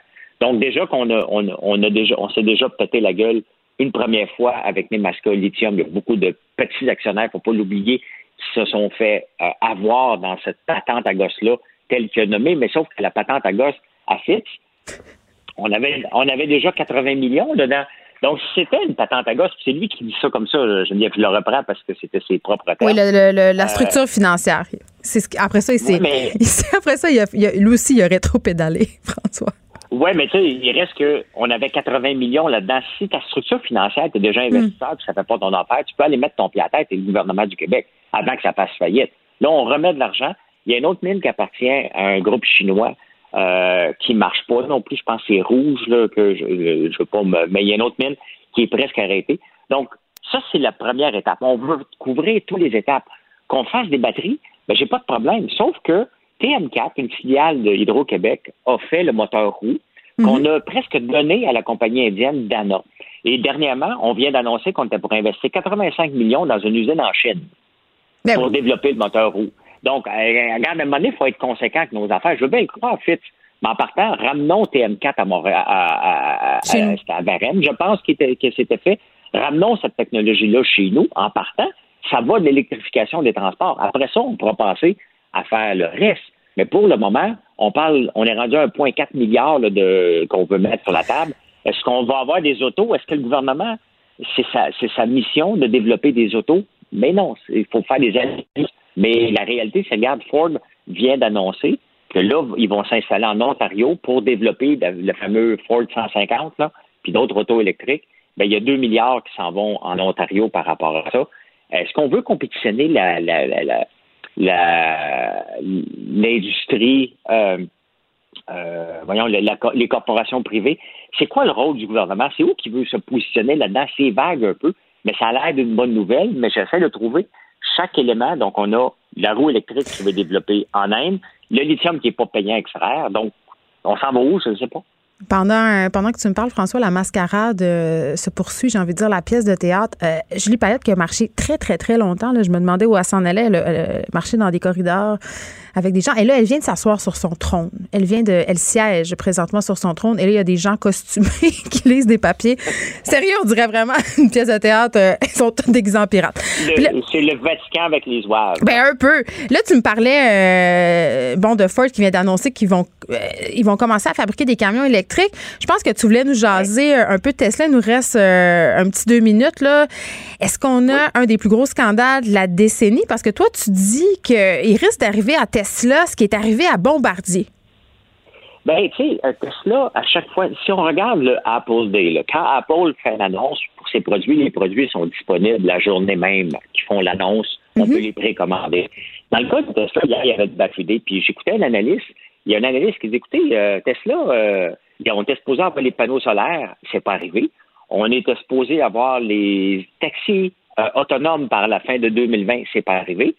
Euh, on était supposé avoir quoi? Là, hier, il a annoncé l'auto en bas euh, avec un million de mille. Hmm. Et si on regarde Tesla par rapport à, Ford, justement, à GM et des compagnies qui vendent des milliers et des milliers d'autos, euh, l'action de Tesla devrait valoir à peu près 19-20 dollars. Là, aujourd'hui, elle prend une débarque, puis hier, elle a pris une débarque aussi, parce que les gens commencent à se rendre compte que Musk, c'est un vendeur de tapis, tu sais, et il, vend du rêve, mais il n'y a jamais rien qui se réalise. Il n'y a rien qui s'est réalisé dans toutes les annonces que Musk a fait. Il reste que même, il a, réussi à nous faire croire que Tesla est une compagnie de batteries, alors que les batteries sont même pas faites par Tesla, hmm. sont faites par EtherTech. Donc, les gens achètent une compagnie qui fait des batteries, alors que ce n'est pas le cas en ce moment. Ils veulent en faire, mais c'est pas ça qu'ils font. Et moi, pour moi, ça commence à ressembler à un scandale à la Briex, à la Bon. Bombardier reste que c'est un scandale parce qu'on avait visé quoi? 50% d'un marché qui n'existait pas. Et dès qu'Airbus et Boeing se sont mis dans le portrait, on a été avalé tout rond. Ben, c'est ça. C'est ça, à un moment donné, de vendre du rêve qui n'existe pas, d'en vendre trop. Ben, euh, moi, je pense que j'investirais pas une scène dans hmm. l'action Tesla. Définitivement pas. On se reparle demain, François. Merci. Pour elle, une question sans réponse n'est pas une réponse. Geneviève Peterson. Cube Radio. Il y a beaucoup de produits euh, de santé naturelle. C'est une méchante gamique, cette industrie-là. Il y a des choses qui fonctionnent, il y a des choses euh, qui fonctionnent pas. Et euh, quand même, je pense qu'il y a des gens qui sentent un peu la possibilité de faire une petite passe de cash. Et ce matin, je parlais avec Benoît de cette pilule du bonheur qui a été inventée, entre guillemets, par un entrepreneur québécois et qui se vend 50 dollars par mois. je partais d'un reportage qui a été fait par le journaliste Félix Penneau pour Tabloïd. Il est avec nous. Bonjour, Félix. Bonjour, Geneviève. Ça va bien? Écoute, ça va bien. Peut-être que ça irait mieux si j'avalais une pilule de bonheur. en effet. En fait, ça, ça irait pas nécessairement mieux, Geneviève, mais ça pourrait, selon de nombreux pharmaciens que j'ai, que j'ai consultés, ça pourrait réduire peut-être aider à réduire ton stress, en fait. Mais c'est tout le temps ça avec les produits naturels. on n'a pas, euh, pardon, on a, euh, on a quelques études et, on dit, bon, OK, peut-être que de prendre l'extrait de papaye, ça pourrait contribuer à brûler les graisses, mais il n'y a rien qui est sûr. Et moi, c'est ça qui me fait capoter. Parce que là, attends, cette pilule de bonheur-là, euh, qui a été mise sur le marché en ligne, je crois, qu'est-ce qu'elle contient? En fait, elle contient huit produits naturels, en fait, qui sont amalgamés là, ensemble pour créer cette, cette pilule du bonheur-là. Euh, huit ingrédients. Puis le principal, en fait, c'est la théanine, qui est un dérivé du thé. Mhm. Euh, donc, on trouve 250 mg de théanine dans cette pilule-là. C'est vraiment l'ingrédient principal. C'est vraiment juste du thé. Puis le deuxième, c'est la Witania, qui est considéré comme plusieurs pharmaciens, mais aussi comme des gens, euh, des, des naturopathes, par exemple, comme un, un produit qui peut aider aussi à la gestion du stress. Euh, mais il est en trop faible quantité pour que ce soit euh, particulièrement efficace dans cette pilule-là, en fait. Bon, là, je t'écoute, je me dis, OK, tu sais, de la théanine, euh, de la witania, ça n'a pas l'air bien, dangereux. C'est-à-dire, la pire chose qui peut arriver si on prend ces pilules-là, c'est qu'il ne se passe rien. Ben, c'est exact. Mis le doigt dessus. En fait, c'est qu'il se passe rien. Quoique, il y a certaines mises en garde, en fait, parce que hmm. si on souffre vraiment, par exemple, de difficultés en santé mentale, de problèmes, de qu'on fait de l'anxiété chronique, vouloir se rabattre là-dessus parce que, par exemple, on fait pas confiance à la consultation ou à des vrais produits qui peuvent soutenir la santé mentale comme des antidépresseurs, ben là, peut-être qu'il peut y avoir un danger, effectivement, si on est mal avisé. Puis, est-ce que, euh, par rapport euh, au prix dont je parlais, le 50 une bouteille. Ça, on fait combien de temps avec une bouteille? On fait un mois précisément, en fait, parce que dans un pot, de, dans une bouteille, dans le fond de, la, de la pilule Bonheur, euh, on retrouve 60, 60 pilules, puis les, les, la compagnie Emotion Lab qui fait le produit, eux, ils nous en recommandent de prendre deux par jour.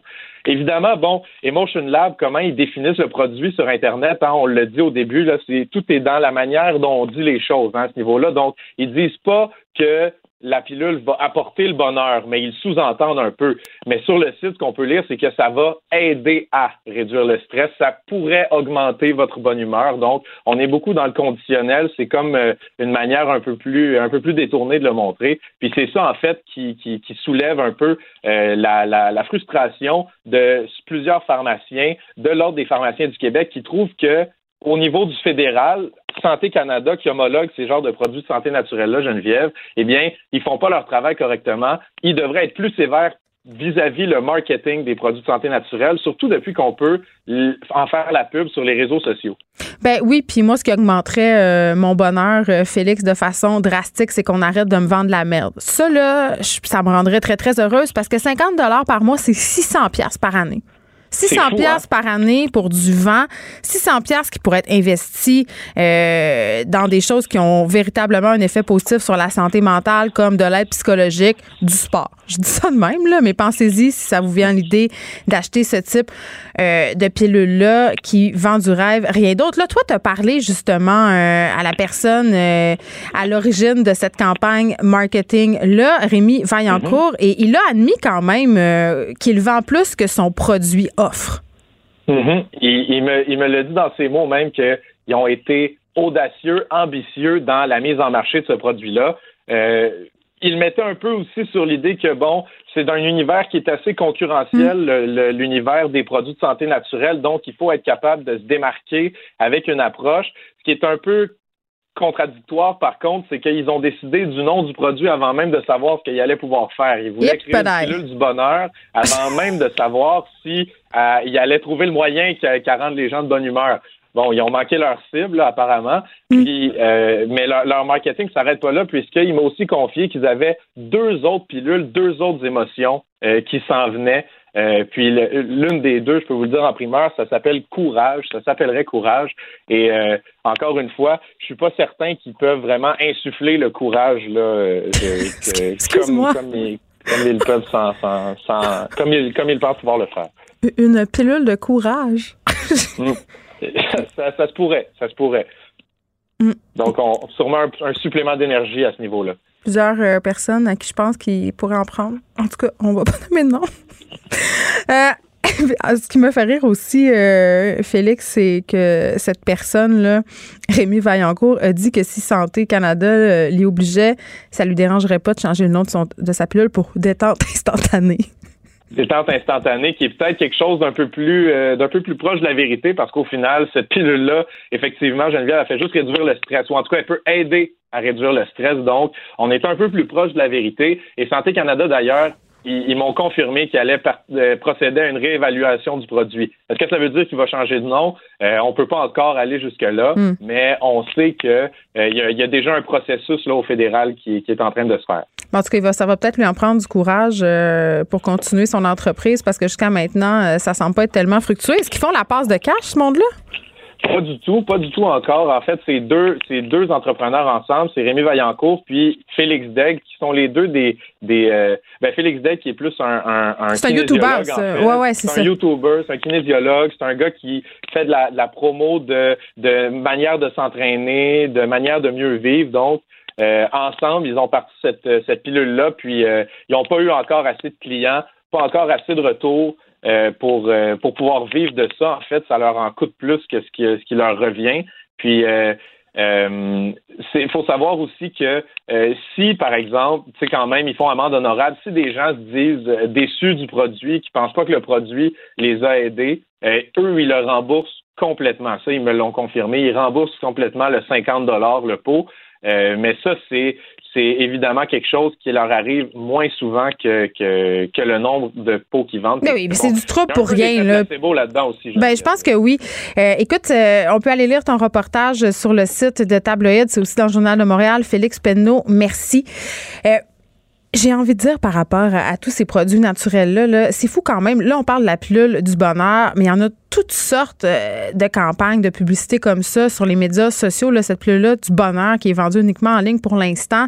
Euh, il y a le truc de boire du collagène. Il y a toutes sortes de suppléments. Puis moi-même, à une certaine époque, euh, je me suis fait prendre. J'ai commandé un supplément. Ça s'appelle Total Female. OK? C'est un supplément c'est un mélange de vitamines, euh, calcium, magnésium, toutes sortes d'affaires. Et, c'est quand même prouvé scientifiquement là, que le calcium, le magnésium peuvent aider les femmes euh, qui ont des syndromes prémenstruels marqués. Est-ce que ça vous étonne que j'ai un syndrome prémenstruel marqué? Je pense que non. Mais bref, je m'étais fait pogner avec ces, euh, ces suppléments-là, j'en ai commandé, j'en ai consommé. Ça coûtait comme 55 la bouteille. On en avait pour un mois.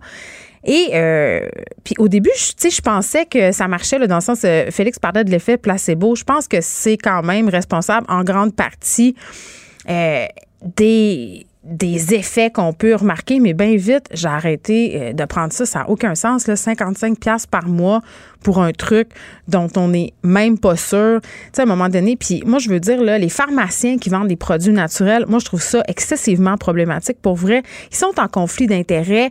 Euh, les pharmaciens propriétaires, je parle, ceux qui sont propriétaires de leur établissement parce qu'ils font du profit sur la vente de ces produits-là. Il y a des gens qui se rendent dans leur établissement, qui achètent ça, euh, qui se font des cocktails et ça, ça peut créer toutes sortes d'effets secondaires et c'est du vent. Puis, tu sais, l'homéopathie, toutes ces affaires-là qui sont vendues en pharmacie, on devrait arrêter ça ou du moins, ça devrait être derrière le comptoir. Si tu les vends, sois capable de me conseiller. En France, c'est le cas. Là, tu vas acheter des Tylenol, tu vas acheter n'importe quoi, il faut que tu parles aux pharmaciens.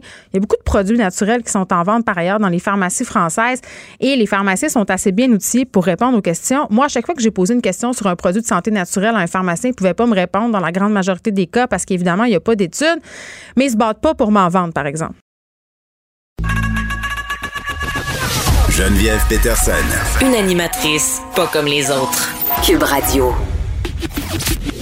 Le, commentaire de Varda Etienne. Une vision pas comme les autres. Varda, on se peut plus. On attend euh, encore le discours du trône. Il y a des gens qui marchent, ils marchent, on sait pas où ils vont, ils marchent en faisant aller leurs petits bras comme des soldats de plomb. C'est quoi? Je veux dire honnêtement, Geneviève, depuis midi, tu regardes ça? Scotché sur mon écran, mais tu comprends pas, là, je suis installée, j'ai mis mon snuggie, tu sais, mon, mon ensemble une pièce en léopard. Je suis confortablement installée dans mon Lazy Boy. Mon, j'ai mon 2 litres de coke, puis mon truc à popcorn. Parce non, tu fais du thé puis des, des, des, biscuits, là, comme la reine Elisabeth. C'est le discours du trône. non, non, pas du tout. Et parlons de... mais écoute, je viens de voir Julie Payette, là. Écoute, là, je vais mettre assise. Elle est assise sur son trône. Mais c'est pas la toilette, là, c'est un vrai trône. C'est ça que je capote. Elle attend. Je sais, c'est d'un ridicule, c'est d'un ridicule consommé, mais pire que ça, elle est vêtue tout de blanc. Tu sais, le blanc, on sait que c'est synonyme de la pureté, mais elle a comme un genre de sapin de Noël. elle a toutes ces 22, 22 médailles qui représentent quoi? Euh, fuck all, on s'entend, parce que Julie Payette, il n'y a rien de plus. Bon, OK, je vais me garder une petite... Ceci étant, j'ai pas bien dormi la nuit dernière, Geneviève. Parce que j'attendais impatiemment le discours du trône. Moi, je veux savoir ce que le dauphin d'Ottawa va nous va nous donner. ça va être quoi le nanan? Parce qu'il faut le dire, tu sais. Ah, mais toi, tu parles de l'adresse à la nation de, Justin Trudeau ce soir à 18h30. Oui, mais je veux aussi entendre le discours du trône, mais je fais un parallèle avec Justin Trudeau parce que moi, c'est ce qui m'a stressé la nuit dernière. Ça me stresse pourquoi?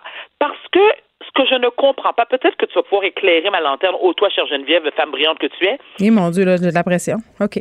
Attends, pendant que je te parle, je regarde, il y a un beau, il y a un beau tapis hein, pour le Je le sais, puis attends, attends, attends, attends, Varda. Est-ce que c'est notre argent? C'est sûr, tout est notre argent. Le, saut de blanc de Julie, c'est notre argent, mais sur les tapis rouges en général, tu sais que ces tapis-là, là, ils sont jetés ensuite. Hein? C'est épouvantable. Là. Écoute, je peux pourquoi? Écoute, je pourrais me faire un beau set de draps, toi. Ça irait où? Est-ce que ça irait dans ton salon haïtien ou dans ton salon zen? Ben, tu sais quoi, ma chérie, mon salon ici, je te juste t'envoie des photos. Ben, tu vas voir sur Instagram, des fois, je prends des photos dedans. Il est rouge. Fait que le tapis rouge très parfaitement. Et ça, quelque part, j'ai quand même contribué à l'achat de ce tapis-là, donc je ne mérite rien de moins. Est-ce que je peux dire pourquoi je capote, Geneviève? Je capote parce que, tu sais, on s'entend que 2020, c'est une année horribiliste pour tout le monde. Moi, je l'ai vécu quand même de manière assez zen, malgré la pandémie, malgré que je suis une travailleuse autonome, malgré que je capote. Bon. Mais il y a des gens pour qui, ben, ça a l'air que c'est une Christine bonne année. J'ai une de mes très bonnes amies, écoute, j'ai une de mes très bonnes amies, Annie Robert, pour ne pas la nommer, qui est agente d'immeuble. Et elle me dit à quel point qu'elle est débordée, elle a de la broue dans le toupette, elle ne peut plus. Mais attends, là, elle fait des offres d'achat pour ses clients. La surenchère, il y a des maisons, là, elles ont fait, elle a fait des offres 50 000 de plus que la valeur, que le montant demandé puis elle se bypasser pareil. Écoute, des chalets, Varda, les chalets, là, en ce moment. Non, je sais, c'est la folie. Les gens, non, mais moi, je, je, je veux parler aux gens en ce moment, là. Hein? Parle aux gens, parle au peuple. Non, mais dont je fais partie. Ma Julie, ma Julie Payette, vas-y. J'ai une chemise blanche en plus. Non, mais pour vrai, là, les gens qui veulent acheter des chalets en ce moment, attendez, là, ça n'a aucun sens. J'ai vu des chalets se vendre 100 000 de plus, des chalets qui étaient déjà vendus overpriced, là. Hein? des chalets que tu fais Voyons, 376 000 pour ça. Non, non, ça vaut 300. C'est pas vrai. Ou même ça vaut 250. Les gens se graissent et il y a toujours un tata pour payer. Tu sais, à un moment donné, arrêtez, là. Mais là, Geneviève, il n'y a pas un, mais il y a des tatas pour je payer. Sais. moi, je comprends pas. Il y a quelque chose que je comprends pas. Donc, ceux qui en arrachent, parce que je veux dire, on s'entend qu'une grande partie de la population en arrache en ce moment et on le comprend, surtout les travailleurs autonomes, ceux qui ont perdu leur emploi, qui n'ont pas réussi à se réorienter. Excuse-moi, je ris, je ris du pirate. Ben, c'est parce que je vois ma télé, puis. Oui, non, mais c'est parce qu'il y a quelqu'un qui ressemble au pirate des Caraïbes qui fait toutes sortes de stupéfiants. Sébastien, oui, regarde. écoute. Il vit dans un bateau, c'est sûr. Parce que pendant que je fais la chronique avec toi, j'ai aussi dit, ah, attends, il est en train, il est en train de, oh mon Dieu, il s'incline devant la duchesse, toi, chose. La duchesse tout de blanc. À l'heure d'une momie, on peut se le dire? Julie Payette, elle sert à quoi dans la vie? Non, c'est, non, non, moi, ça, je l'assume tellement. Elle sert à rien. Payette, elle sert à quoi? Pourquoi je paye Julie Payette exactement? À part les défenses folles qu'elle fait, pourquoi qu'on paye toi, moi, puis tous les autres tous les autres euh, auditeurs Mais est-ce qu'on y paye de la teinture? Moi, c'est ma question. Est-ce qu'on y paye de la teinture? Parce que là, visiblement. Il y a clairement un problème. Il y a clairement un problème. Je te dis, elle a un beau sou de blanc, puis je vois aussi qu'elle a une gaine. Elle a une belle gaine qui monte à la bonne hauteur, juste en bas du, ah, juste en bas des. Elle a un t-shirt du garage. Mais là, on n'est pas fine. On fait ce que ce que je dénonce tout le temps. On, on critique l'apparence physique. Non, on critique l'apparence physique des femmes publiques. Mais bon, c'est parce que moi, je trouvais ça drôle. Tantôt, je parlais justement de sa repousse. Euh, je me dis, tu sais, c'est drôle. tu fais un statement de pandémie, tu une repousse, mais tu as des chevaliers autour de toi. Et attends, je pense qu'elle a commencé à parler. As-tu commencé? Attends, attends, chut, chut. On l'écoute une minute. OK? Taisons-nous. Les gens sur la planète font face à des fléaux qui mettent l'âme humaine à l'épreuve conditions météo extrêmes, incendies ravageurs, pauvreté, conflits, discrimination et inégalité. Rarement toutefois, l'humanité a-t-elle fait face à un ennemi commun aussi insidieux, un ennemi invisible qui ne respecte aucune frontière, qui se répand partout et qui peut frapper n'importe qui? To overcome a pandemic requires the work and resolve of every order of government. quoi cette action de la reine d'Angleterre? Attends, non, non, ah, non, excuse-moi. Elle parle comme la princesse Léa dans La guerre des étoiles. Il y a une menace. L'étoile noire nous menace. Non, mais, mais c'est quoi cet accent? Je te jure. Ça me dérange pas, moi, son accent. Moi, ce qui me dérange, c'est elle. Parce que pas... oui, je sais pourquoi ça me dérange, parce que c'est pas son accent naturel, please. C'est-tu vrai? Elle fait exprès? Écoute, à se tirer un On continue, on continue, on continue. Attends, attends, je prends des notes. Non, mais là, elle parle en anglais, on, ne peut plus l'écouter. Mais tu sais, tu vois, bon, euh, visiblement, non, mais on, ne fera pas jouer des, des, mots en anglais à nos auditeurs parce qu'on est une radio, francophone. Mais bon. est fier de l'être. Absolument d'accord avec toi. Là, on niaise, mais il y a Vincent Destoureau qui va venir euh, tantôt après toi nous faire un petit résumé de, de ce qu'elle a redit. Là, revenons à, à, ton stress là, euh, à propos de ce qui se passe qui t'a empêché de dormir hier soir. Là, tu parlais de l'annonce à la nation de Justin Trudeau. On va la diffuser par ailleurs en direct ce soir à 18h30. Ça, ça m'inquiète, je, je te le dis, chère Geneviève, le plus sérieusement du monde, parce que, oui, effectivement, Justin Trudeau a été extrêmement, même trop généreux avec notre argent. moi, mhm. je, moi, je considère, OK, je considère que Justin Trudeau a distribué du cash comme si c'était de l'argent de Monopoly. Ça, je trouve ça à la limite inacceptable. Est-ce que ça a servi à beaucoup de gens dans le besoin? Absolument. Absolument. Mais je me dis, mais qui va rembourser cet argent-là? Combien de générations vont rembourser cet argent-là? Est-ce qu'on a les moyens? D'un autre côté, là, la PCE est arrêtée. Les gens qui n'ont pas pu se réorienter ou se recycler dans un autre domaine, ils vont faire quoi? Mais en attendant, en attendant, et je reviens à ce que je te disais par rapport à l'exemple de ma copine qui est agent, agente immobilière, mon concessionnaire de char, il en vend à la pelletée en ce moment. Eh oui, puis les, les ventes d'auto de luxe, les ventes d'auto de luxe ont augmenté. Puis je sais pas. Je confirme. Je sais pas si les gens sont en train de se dire, hey, on a juste une vie à vivre, c'est la fin du monde, fait que je vais m'en payer ma Lexus. C'est ça? Geneviève, tu sais quoi? C'est exactement ce que je me suis dit. Est-ce que les gens se disent en ce moment, on vit, on vit un moment que jamais en 100 ans on aurait même rêvé vivre dans notre vie? Là, est-ce qu'on change notre philosophie? Est-ce qu'on change notre mentalité? Est-ce qu'on se dit, bon, écoute, demain, c'est peut-être la fin, profitons-en. Parce que combien de gens, si on pense à la génération de nos parents, tu sais, ma mère, par exemple, qui a travaillé toute sa vie, mhm. honnêtement, pour le gouvernement, qui a fini de payer son bungalow, quatre côtés aluminium, un côté brique, est super contente, tu sais, qui, tu faut pas trop qu'elle parce qu'on sait jamais, faut penser à demain, faut penser à demain. Oui, c'est irresponsable. On s'entend que ma génération, parce que je suis quand même plus vieille que toi, Geneviève, nous, on s'en tape un peu. Je dis pas qu'on est tous irresponsables, mais en grande, en grande partie, on l'est. Combien de gens qui, après avoir travaillé toute leur vie, qui ont été disciplinés avec leur argent, qui ont réussi, euh, ils ont, ils ont réussi à, avoir un, un bon coussin, puis qu'après, ben, il pète aux frettes. J'arrête pas de dire ça à mon chum tout le temps. arrête d'épargner pour ta retraite, ça va peut-être mourir. Ça va être, ça va être beau, là. Tu sais, euh, t'as assez épargné. Paye-toi là ta Lexus. Tu sais, de un, puis pour faire ta fraîche en Lexus, là, à, je sais pas moi, à 118 sur l'autoroute, c'est pas mal plus cute de le faire à 40 qu'à 75 ans. À 75 ans, ça te Moi aussi, je trouve ça. Moi, je veux pas être à 76 ans dans un chalet vitré norvégien. Je vais être tout de suite là, comme comme dans l'annonce. Hein? On baisera pas dans le spa quand je vais avoir 83 ans, là, puis les totons en réserve. Non, non. c'est pas vrai. C'est vrai que tu baiseras plus à 83 ans. Non, mais je veux pas. OK, mais je veux pas y penser. Mais Valon ne baisera plus. Tu sais, j'ai une discussion à un moment donné très intéressante. J'aime comment qu'on bifurque, toi et moi, tout le temps. J'ai une discussion très intéressante. Non, parce que je m'inquiétais, moi, pour ma vie sexuelle. Et j'ai demandé à une de mes tantes qui, à 83 ans, euh, avait encore des baisses de folie avec son, avec son mari. Et j'ai trouvé ça très, très touchant. Oui, je trouve ça touchant d'être capable d'atteindre l'orgasme encore à 85 ans. Et je dis ça sans aucune mesquinerie, sans aucune moquerie. Mais tu peux te faire un tour de rein. si tu te casses une hanche en venant le faire c'est pas drôle. Je te dis. ah. Geneviève, comment veux-tu que je me concentre lorsque je te parle? Comment veux-tu que je puisse suivre le plan de match? Je suis désolée. je, fais, mine de rien, je fais quand même une certaine recherche avant. avant.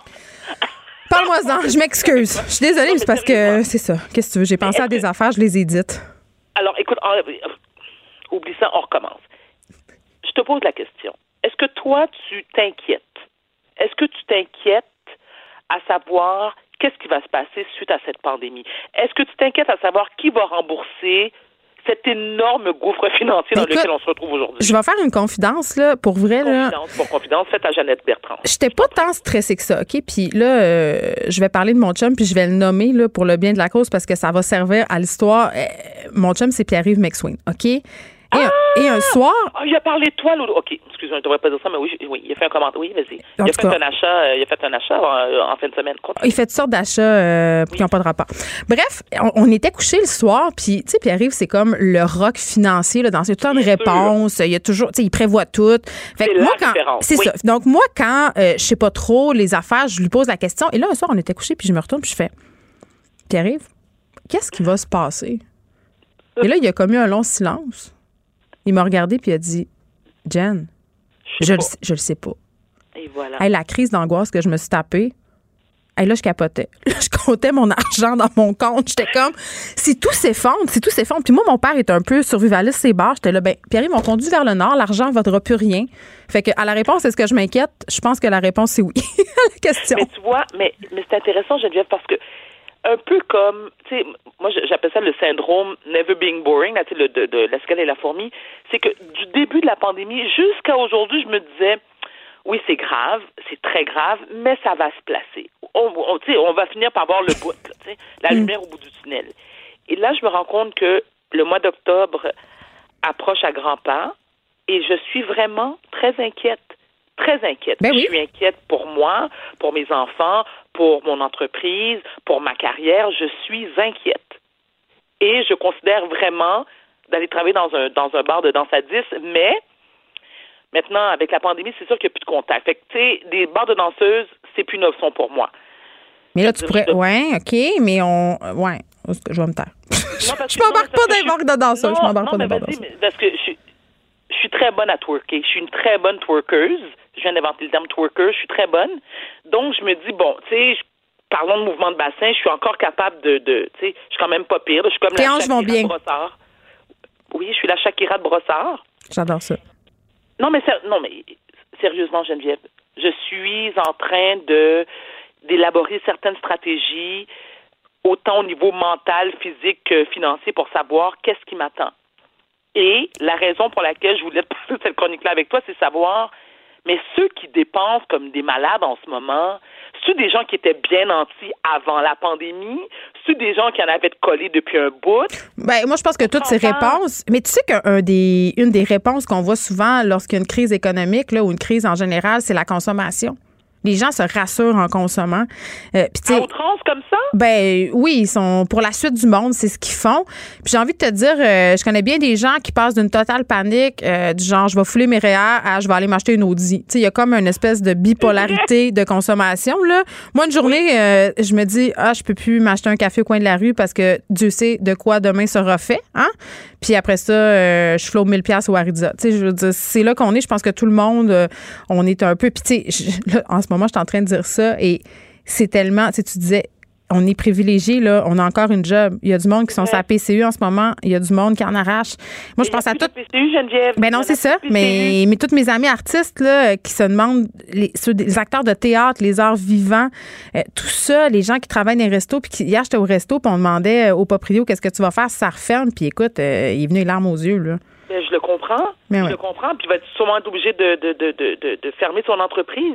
C'est vraiment dramatique. Je veux dire, je vous apprends rien. Sur ce, ma chérie, je vais euh, aller écouter le discours du trône ainsi que le dauphin Ju- euh, Justin. Justin, il est à côté, puis je trouve qu'il est bon pour se tenir. Il est bon. Mais non, je le regarde, puis il a de l'air d'un enfant. Tu sais, un Tu enfant a droit. Tu sais, Hein? maman. Ben non, mais il y a la mère supérieure qui est à côté, qui fait son speech de T'aurais pas dû sortir pas de masse, mon juju. Tu sais, c'est comme ça que je le vois. Mais il est drôle, son duotang. Elle a un lit, elle lit son affaire dans son duotang. Tu te rappelles quand t'avais tes cours de catéchèse au, au primaire? Ah, je me rappelle avec Sœur Carmel. Oh my God, parle-moi-en pas. Un moment donné, sa voix- son voile était parti au vent, mais on s'en reparlera. À demain, Farda. À demain, ma chérie. Vous écoutez Geneviève Peterson. Cube Radio. Vincent Dessouroux, je suis très, très contente de te retrouver. Oui, comme dans le, le, le temps le plus sombre de 2020, pendant le confinement, on était toujours ensemble. T'allais dire le bon vieux temps, mais on s'est ressaisi. Oui, non, c'était pas le bon vieux temps, mais un temps quand même euh, mémorable. Et là, tu nous parles de ce discours du trône qui a mis, ma foi, un peu de temps avant de commencer. Et c'est long, hein? Il marche long. Il marche beaucoup. hein. Euh, ben, il faut qu'il apporte, je disais, il faut qu'il apporte l'or, l'encens, la myrrhe. Comme que- les rois mages. Comme les rois mages, parce qu'il y a beaucoup de, de procédurites. C'est vraiment. C'est rare qu'on a ce lien-là avec la monarchie aussi clair, mais les gens avec des tricornes, puis les grandes cannes au pommeau d'or. Ça fait un peu autre époque. Bon, on comprend qu'on a 40 minutes de ça là, avant que Julie Payette reçoive son discours et qu'elle puisse le lire. Moi, je pense toujours aux commentateurs qui font euh, qui commentent en direct à la télé. Faut que tu faut que aies des choses à dire hein, pendant que tout ce beau monde-là avance. Ça te prend des, des, petits faits historiques. Là. Mais bon, allons dans le, dans le contenu. Euh, en fait, s'il y en a, faut dire que le discours du trône, c'est très imagé. C'est des grands enlignements. Alors, euh, Julie Payette a commencé en reconnaissant vraiment la période euh, unique que l'on traverse en tant que Canadien, que ça a été difficile pour beaucoup de Canadiens, qu'au fil du temps, ben, l'être humain fait face à des défis qui sont très grands. cette année, ben, on, a, on a vu un de ces défis-là arriver, qu'on doit garder notre vigilance, respecter évidemment les, les consignes de santé publique. Alors, on comprend que là, ce que la, la gouverneure générale est en train de dire, c'est un peu le plan de match du gouvernement Trudeau, surtout concernant la pandémie.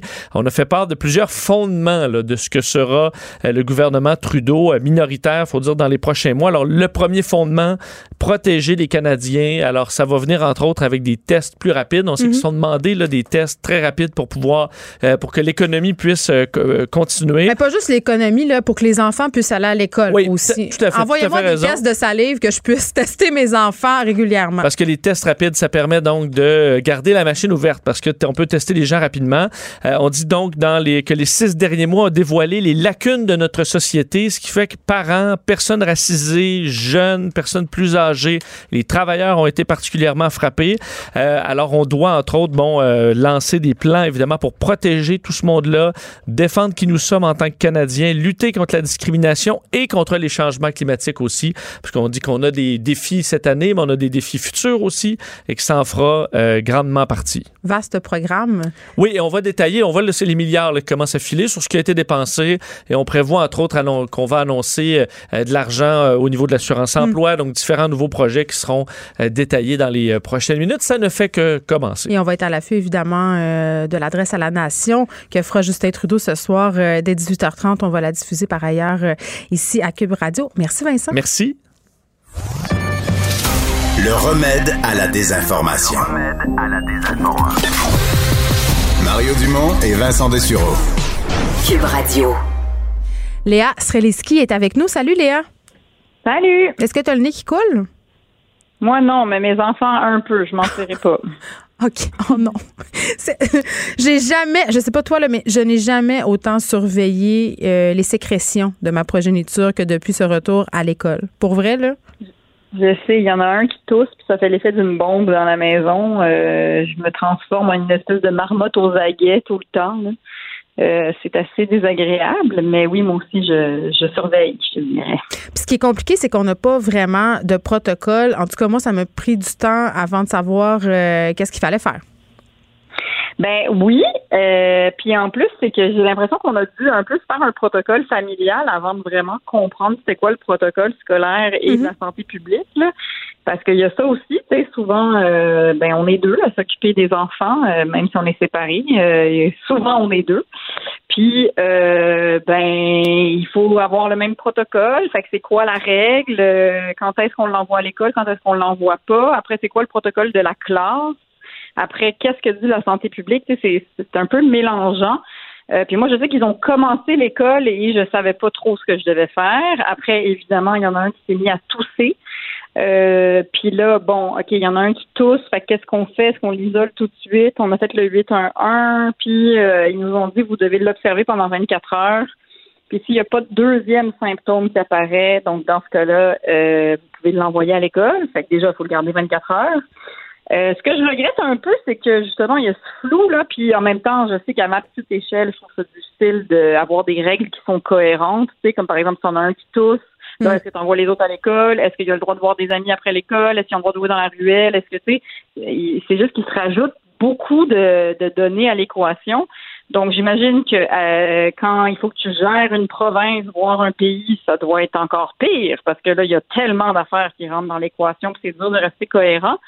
Mais cela dit, je veux dire, je l'ai déjà dit en ondes, mais tu sais, ça nous aurait pris des petits pamphlets, ça nous aurait pris euh, parce que finalement, il y en a des directives, mais il a fallu que je l'apprenne dans les journaux. Non, mais il y, en a, il y en avait au départ euh, sur euh, le site de la santé publique et un peu partout, mais c'était de les trouver.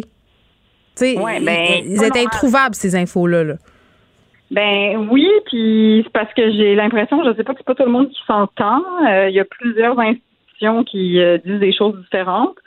Puis, euh, mais là, finalement, j'ai vu le, le docteur Quash de l'hôpital Sainte-Justine qui là était très clair. J'ai lu le, donc là, c'est un symptôme, tu le gardes en isolement pendant 24 heures, ton enfant. Fait que si tousse ou euh, entre tous les tous les symptômes de la COVID, là, avoir le nez qui coule. Oui, mais l'affaire du toussage, l'affaire du toussage, je trouve ça un peu un peu épais parce que si normalement tu as le nez qui coule, tu tousses parce que tu as des sécrétions. Donc c'est pas c'est ça que c'est parce que tout le monde va se faire tester finalement, puis ce sera pas nécessairement de la toute COVID. Là.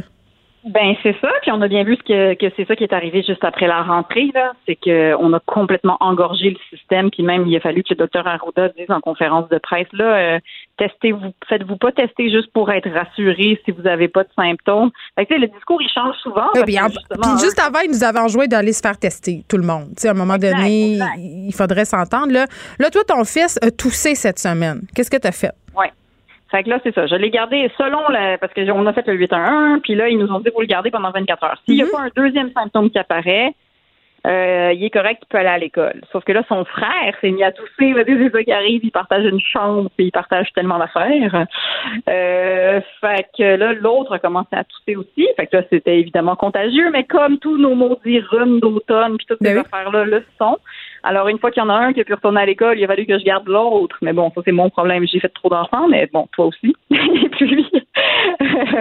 Donc, euh, c'est ça que. Mais t'as-tu passé le test? Y as-tu été obligé de se faire tester, ton fils? Ils nous ont dit de ne pas passer le test. Ils nous ont dit, euh, s'il n'a pas un deuxième symptôme qui apparaît, euh, et si son état s'améliore ou reste très stable au bout de 24 heures, vous n'avez pas besoin d'un test et il peut retourner à l'école. Parce que moi, j'ai entendu, c'est ça, il y a des directions puis des services de garde qui ont, qui ont obligé les parents à les faire tester des enfants, euh, entre guillemets, pour rien. Puis ça, c'est ce qui nous fait peur un peu. Puis là, je voyais tantôt euh, à LCN qu'on pensait à fermer une deuxième école, tu sais, parce qu'on a des cas de plus en plus, il y a des classes en isolement, puis je sais pas pour toi, mais moi, je le redoute ce moment-là. Statistiquement, Léa, ça va nous arriver. Ah, tu l'as dit, on a fait beaucoup trop d'enfants, soit à toi, soit à moi. D'ici la fin de la saison, on aura peut-être la classe de nos enfants en isolement. Exactement. Et ça, c'est ce que je redoute parce que là, donc, ce que disait le docteur euh, Quash de l'hôpital Saint-Justine, c'est hum. que euh, c'est ça, tu euh, si jamais ton enfant développe euh, deux symptômes, là, il faut que tu le fasses tester, puis ensuite, il faut que tu le gardes en isolement tant qu'il n'y a pas eu le résultat. Si jamais il y a la COVID, il faut qu'il soit minimum 14 jours en isolement, même si les symptômes disparaissent. Mm-hmm. euh, et à ce stade-ci, où est-ce qu'on est rendu dans la pandémie, ils vont isoler toute la classe. Parce que, euh, puis là, évidemment, on demandait, mais euh, si, on, si les autres n'ont pas de symptômes, ils disent, oui, mais c'est parce que euh, il y a beaucoup de gens qui font des tests trop tôt. Puis on l'a vu avec la conjointe de, du directeur de, du chef du Parti conservateur, là, M. Autour. Là, au mm-hmm. début, sa, sa, conjointe n'était pas positive, même si lui l'était. Puis finalement, elle a la COVID. Fait qu'il y a plein de gens qui font des tests trop tôt. Euh, puis parce qu'ils sont pas capables de, de, de contrôler euh, tous les tests qui vont se faire dans une classe, ils préfèrent juste partir que toute la classe parte en isolement. Fait que, euh, oui, c'est sûr que comme tu dis statistiquement, j'en ai trois, ça se peut qu'à un moment donné, il y en a un qui va se retrouver à faire l'école à la maison. Puis là, ben, on va retourner dans les zooms, puis dans ces affaires-là. au moins, on a gagné en expérience c'est sûr que nous sommes dans la deuxième vague. Je me sens tellement pas mieux outillée que la première fois. S'il faut que l'école à distance recommence, qu'on fasse des zooms, les mêmes problèmes vont revenir. Là, il va falloir euh, assurer un suivi. Euh, Puis c'est pas facile pour tout le monde. Là. Il y a des parents qui doivent travailler. Donc, on souhaite pas ça. Ah non, non, c'est mon, mon cas. Là. Moi, quand tu m'enlèves l'école, tout, tout déraille, OK? Parce que je, me, j'ai besoin de l'école, c'est sûr.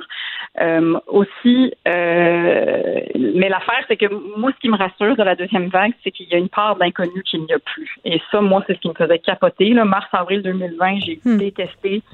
Euh, puis même mois de mai, genre j'ai détesté ça. Au moins, on a le facteur inconnu qui est pas là.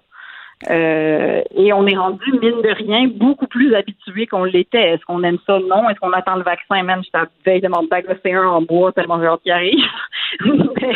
euh, c'est sûr qu'on est encore pogné dedans, mais au moins on est plus habitué qu'on l'était. Et là là, moi ça me fait pas moins capoter. ça c'est une chose est sûre là. on, on, a passé par là, donc on sait que le confinement c'est dol puis c'est long. Léa Streliski, merci. Ça me fait plaisir, c'est qu'on souhaite bonne chance, Geneviève, c'est ça qu'on fait. On va retourner moucher des nez puis tiens nos courants. Merci beaucoup. Parfait. Merci, à bientôt. Le, commentaire de Danny Saint-Pierre, un chef pas comme les autres.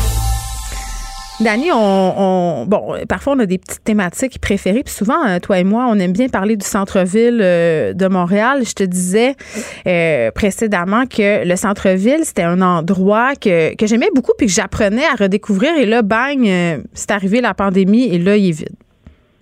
Ben, il est vide comme un gros beignet. Tu sais, l'image de cette espèce de bouée-là avec un trou dans le centre, là, là le trou est saillant.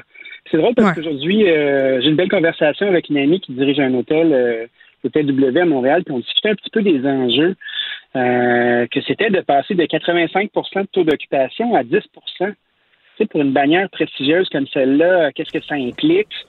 C'est incroyable, hein? On passe d'un grand nombre d'employés à peu tu sais, la vie dans la rue, quand tu vois des balles de foin défiler comme dans un western, c'est assez déprimant, merci. On se croirait dans un, dans un film de fin du monde. Vraiment, là, c'est un feeling très, très particulier que celui de marcher au centre-ville. Puis même euh, dans les centres de, différentes villes, j'étais à Québec jeudi dernier à l'hôtel. Il n'y a pas un chat là. Il n'y a pas un chat là. Ben Et les mesures sanitaires, j'ai envie de dire, tu sais, il n'y a plus de services. Tu sais, il y a le purel partout, euh, des plexiglas. tu sais, je veux dire, c'est pas tout à fait l'idée que je me fais d'un getaway romantique en ce moment, aller à l'hôtel. Tu y vas juste si c'est absolument nécessaire. Ouais, c'est un peu soviétique comme patente. Là. C'est dry, mal sale. Tu sais, tu, tu te demandes euh, qu'est-ce qu'on va faire pour la suite?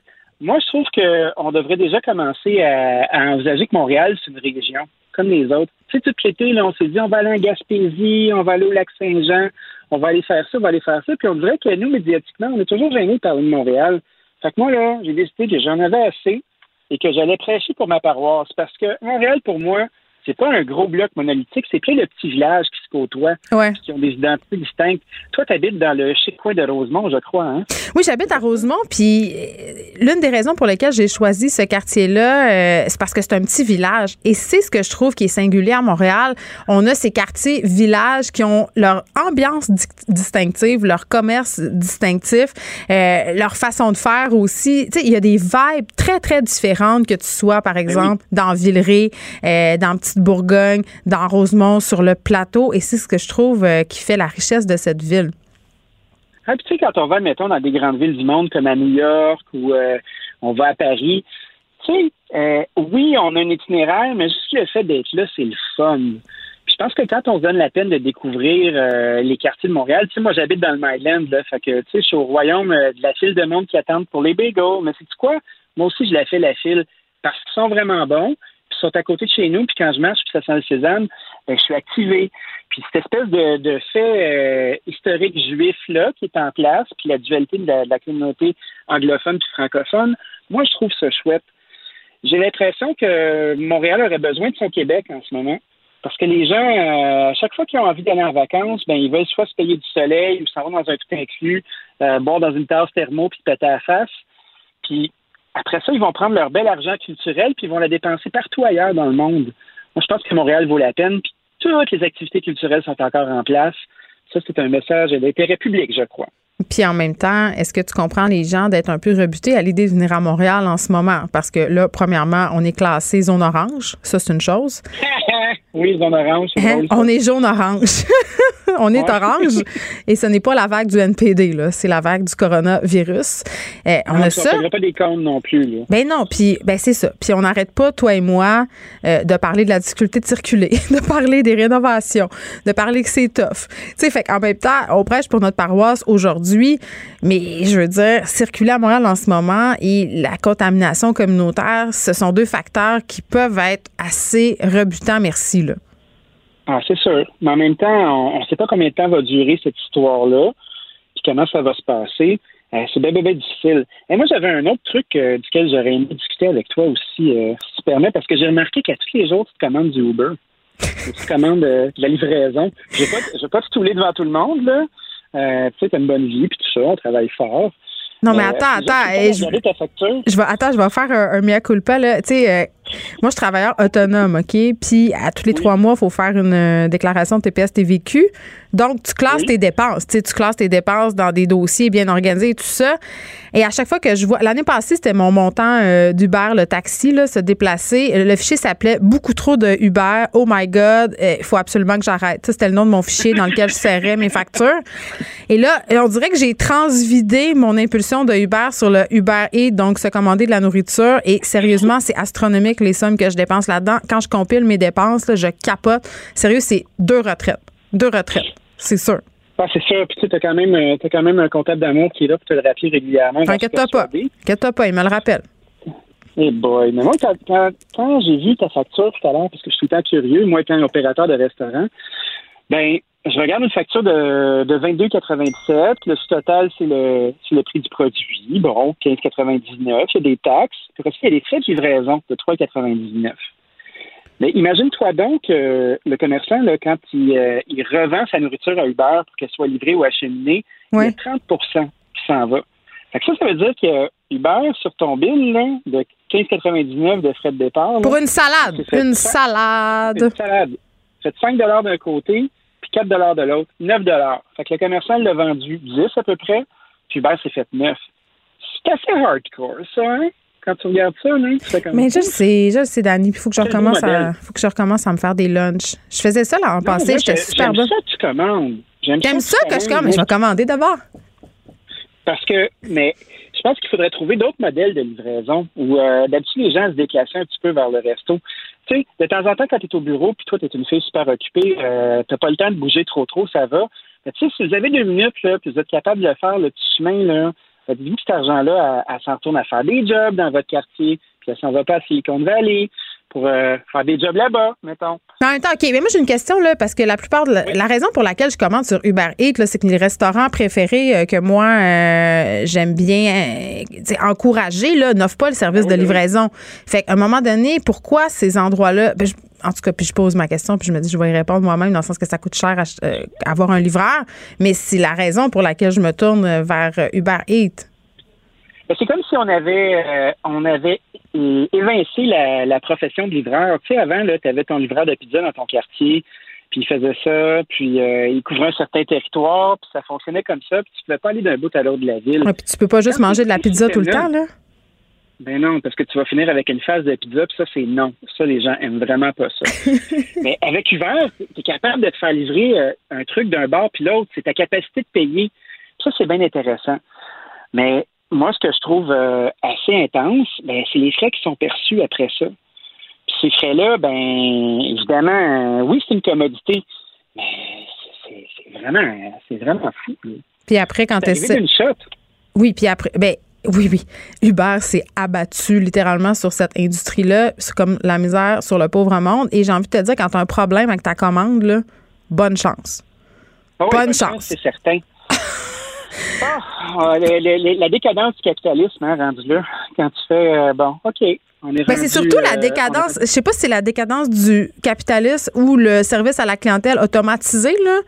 Parce qu'Uber, c'est pas le, seul endroit où tu peux pas parler à un humain. Là. Dès que tu achètes des affaires en ligne, euh, que ce soit euh, par des compagnies qui vendent seulement en ligne, euh, si tu as un problème avec ta commande, que tu veux te faire rembourser, que tu veux avoir autre chose, bonne chance. Bonne chance pour parler à un humain et bonne chance aussi pour avoir du service parce qu'ils s'en foutent. Ils s'en foutent là, carrément de toi. Là. Au bout du compte, là, ils ont des bureaux ailleurs. Qu'est-ce que tu veux? Ils savent très bien qu'il se passera rien, même si tu pas content. C'est le dernier de leurs soucis. Oui, puis il y a comme une, habitude qui s'est faite, tu sais, c'est comme quand tu fais la commande à l'auto chez McDo puis il te manque un truc, hmm. tu vas sûrement finir par y retourner pareil. Le marketing ben est assez fort pour faire ça. Puis, euh, non, moi, je trouve que c'est assez intense. Moi, j'ai assez d'avoir du service comme commerçant aussi. C'est bien, bien, bien difficile. Euh, donc, moi, je vous dirais, euh, allez chercher votre stock le plus que vous pouvez. Je pense que ça, c'est une bonne recommandation à faire. Oui, puis là, peut-être qu'il va y avoir des salles de resto qui vont être obligées de refermer. Fait que ça va être le retour du take-out. Danny, hein? Euh, Pierre, je parlais des. Toi, as-tu peur de ça? il nous reste 30 secondes, mais que les restos referment? Ben, moi, je pense qu'ils vont fermer. Euh, tu penses? Je, pense que des modèles d'affaires euh, post-COVID vont être bien, bien, bien utiles, puis il y a plein de gens qui sont déjà en place. Pour le T4? Ou toi, t'es prêt à refermer puis t'as pas peur, parce que hier, je parlais à un restaurateur puis je peux te dire que lui, euh, il était pas en même place que toi, pantoute. Si jamais on refermait, euh, je pense qu'il va y avoir des conséquences euh, dramatiques. Dany Saint-Pierre, Merci. Grâce à toi, peut-être que je vais y repenser à deux fois avant de me commander du Uber Eats. C'est déjà tout pour nous. On se retrouve demain. Mario Dumont suit dans quelques instants. Cube Radio.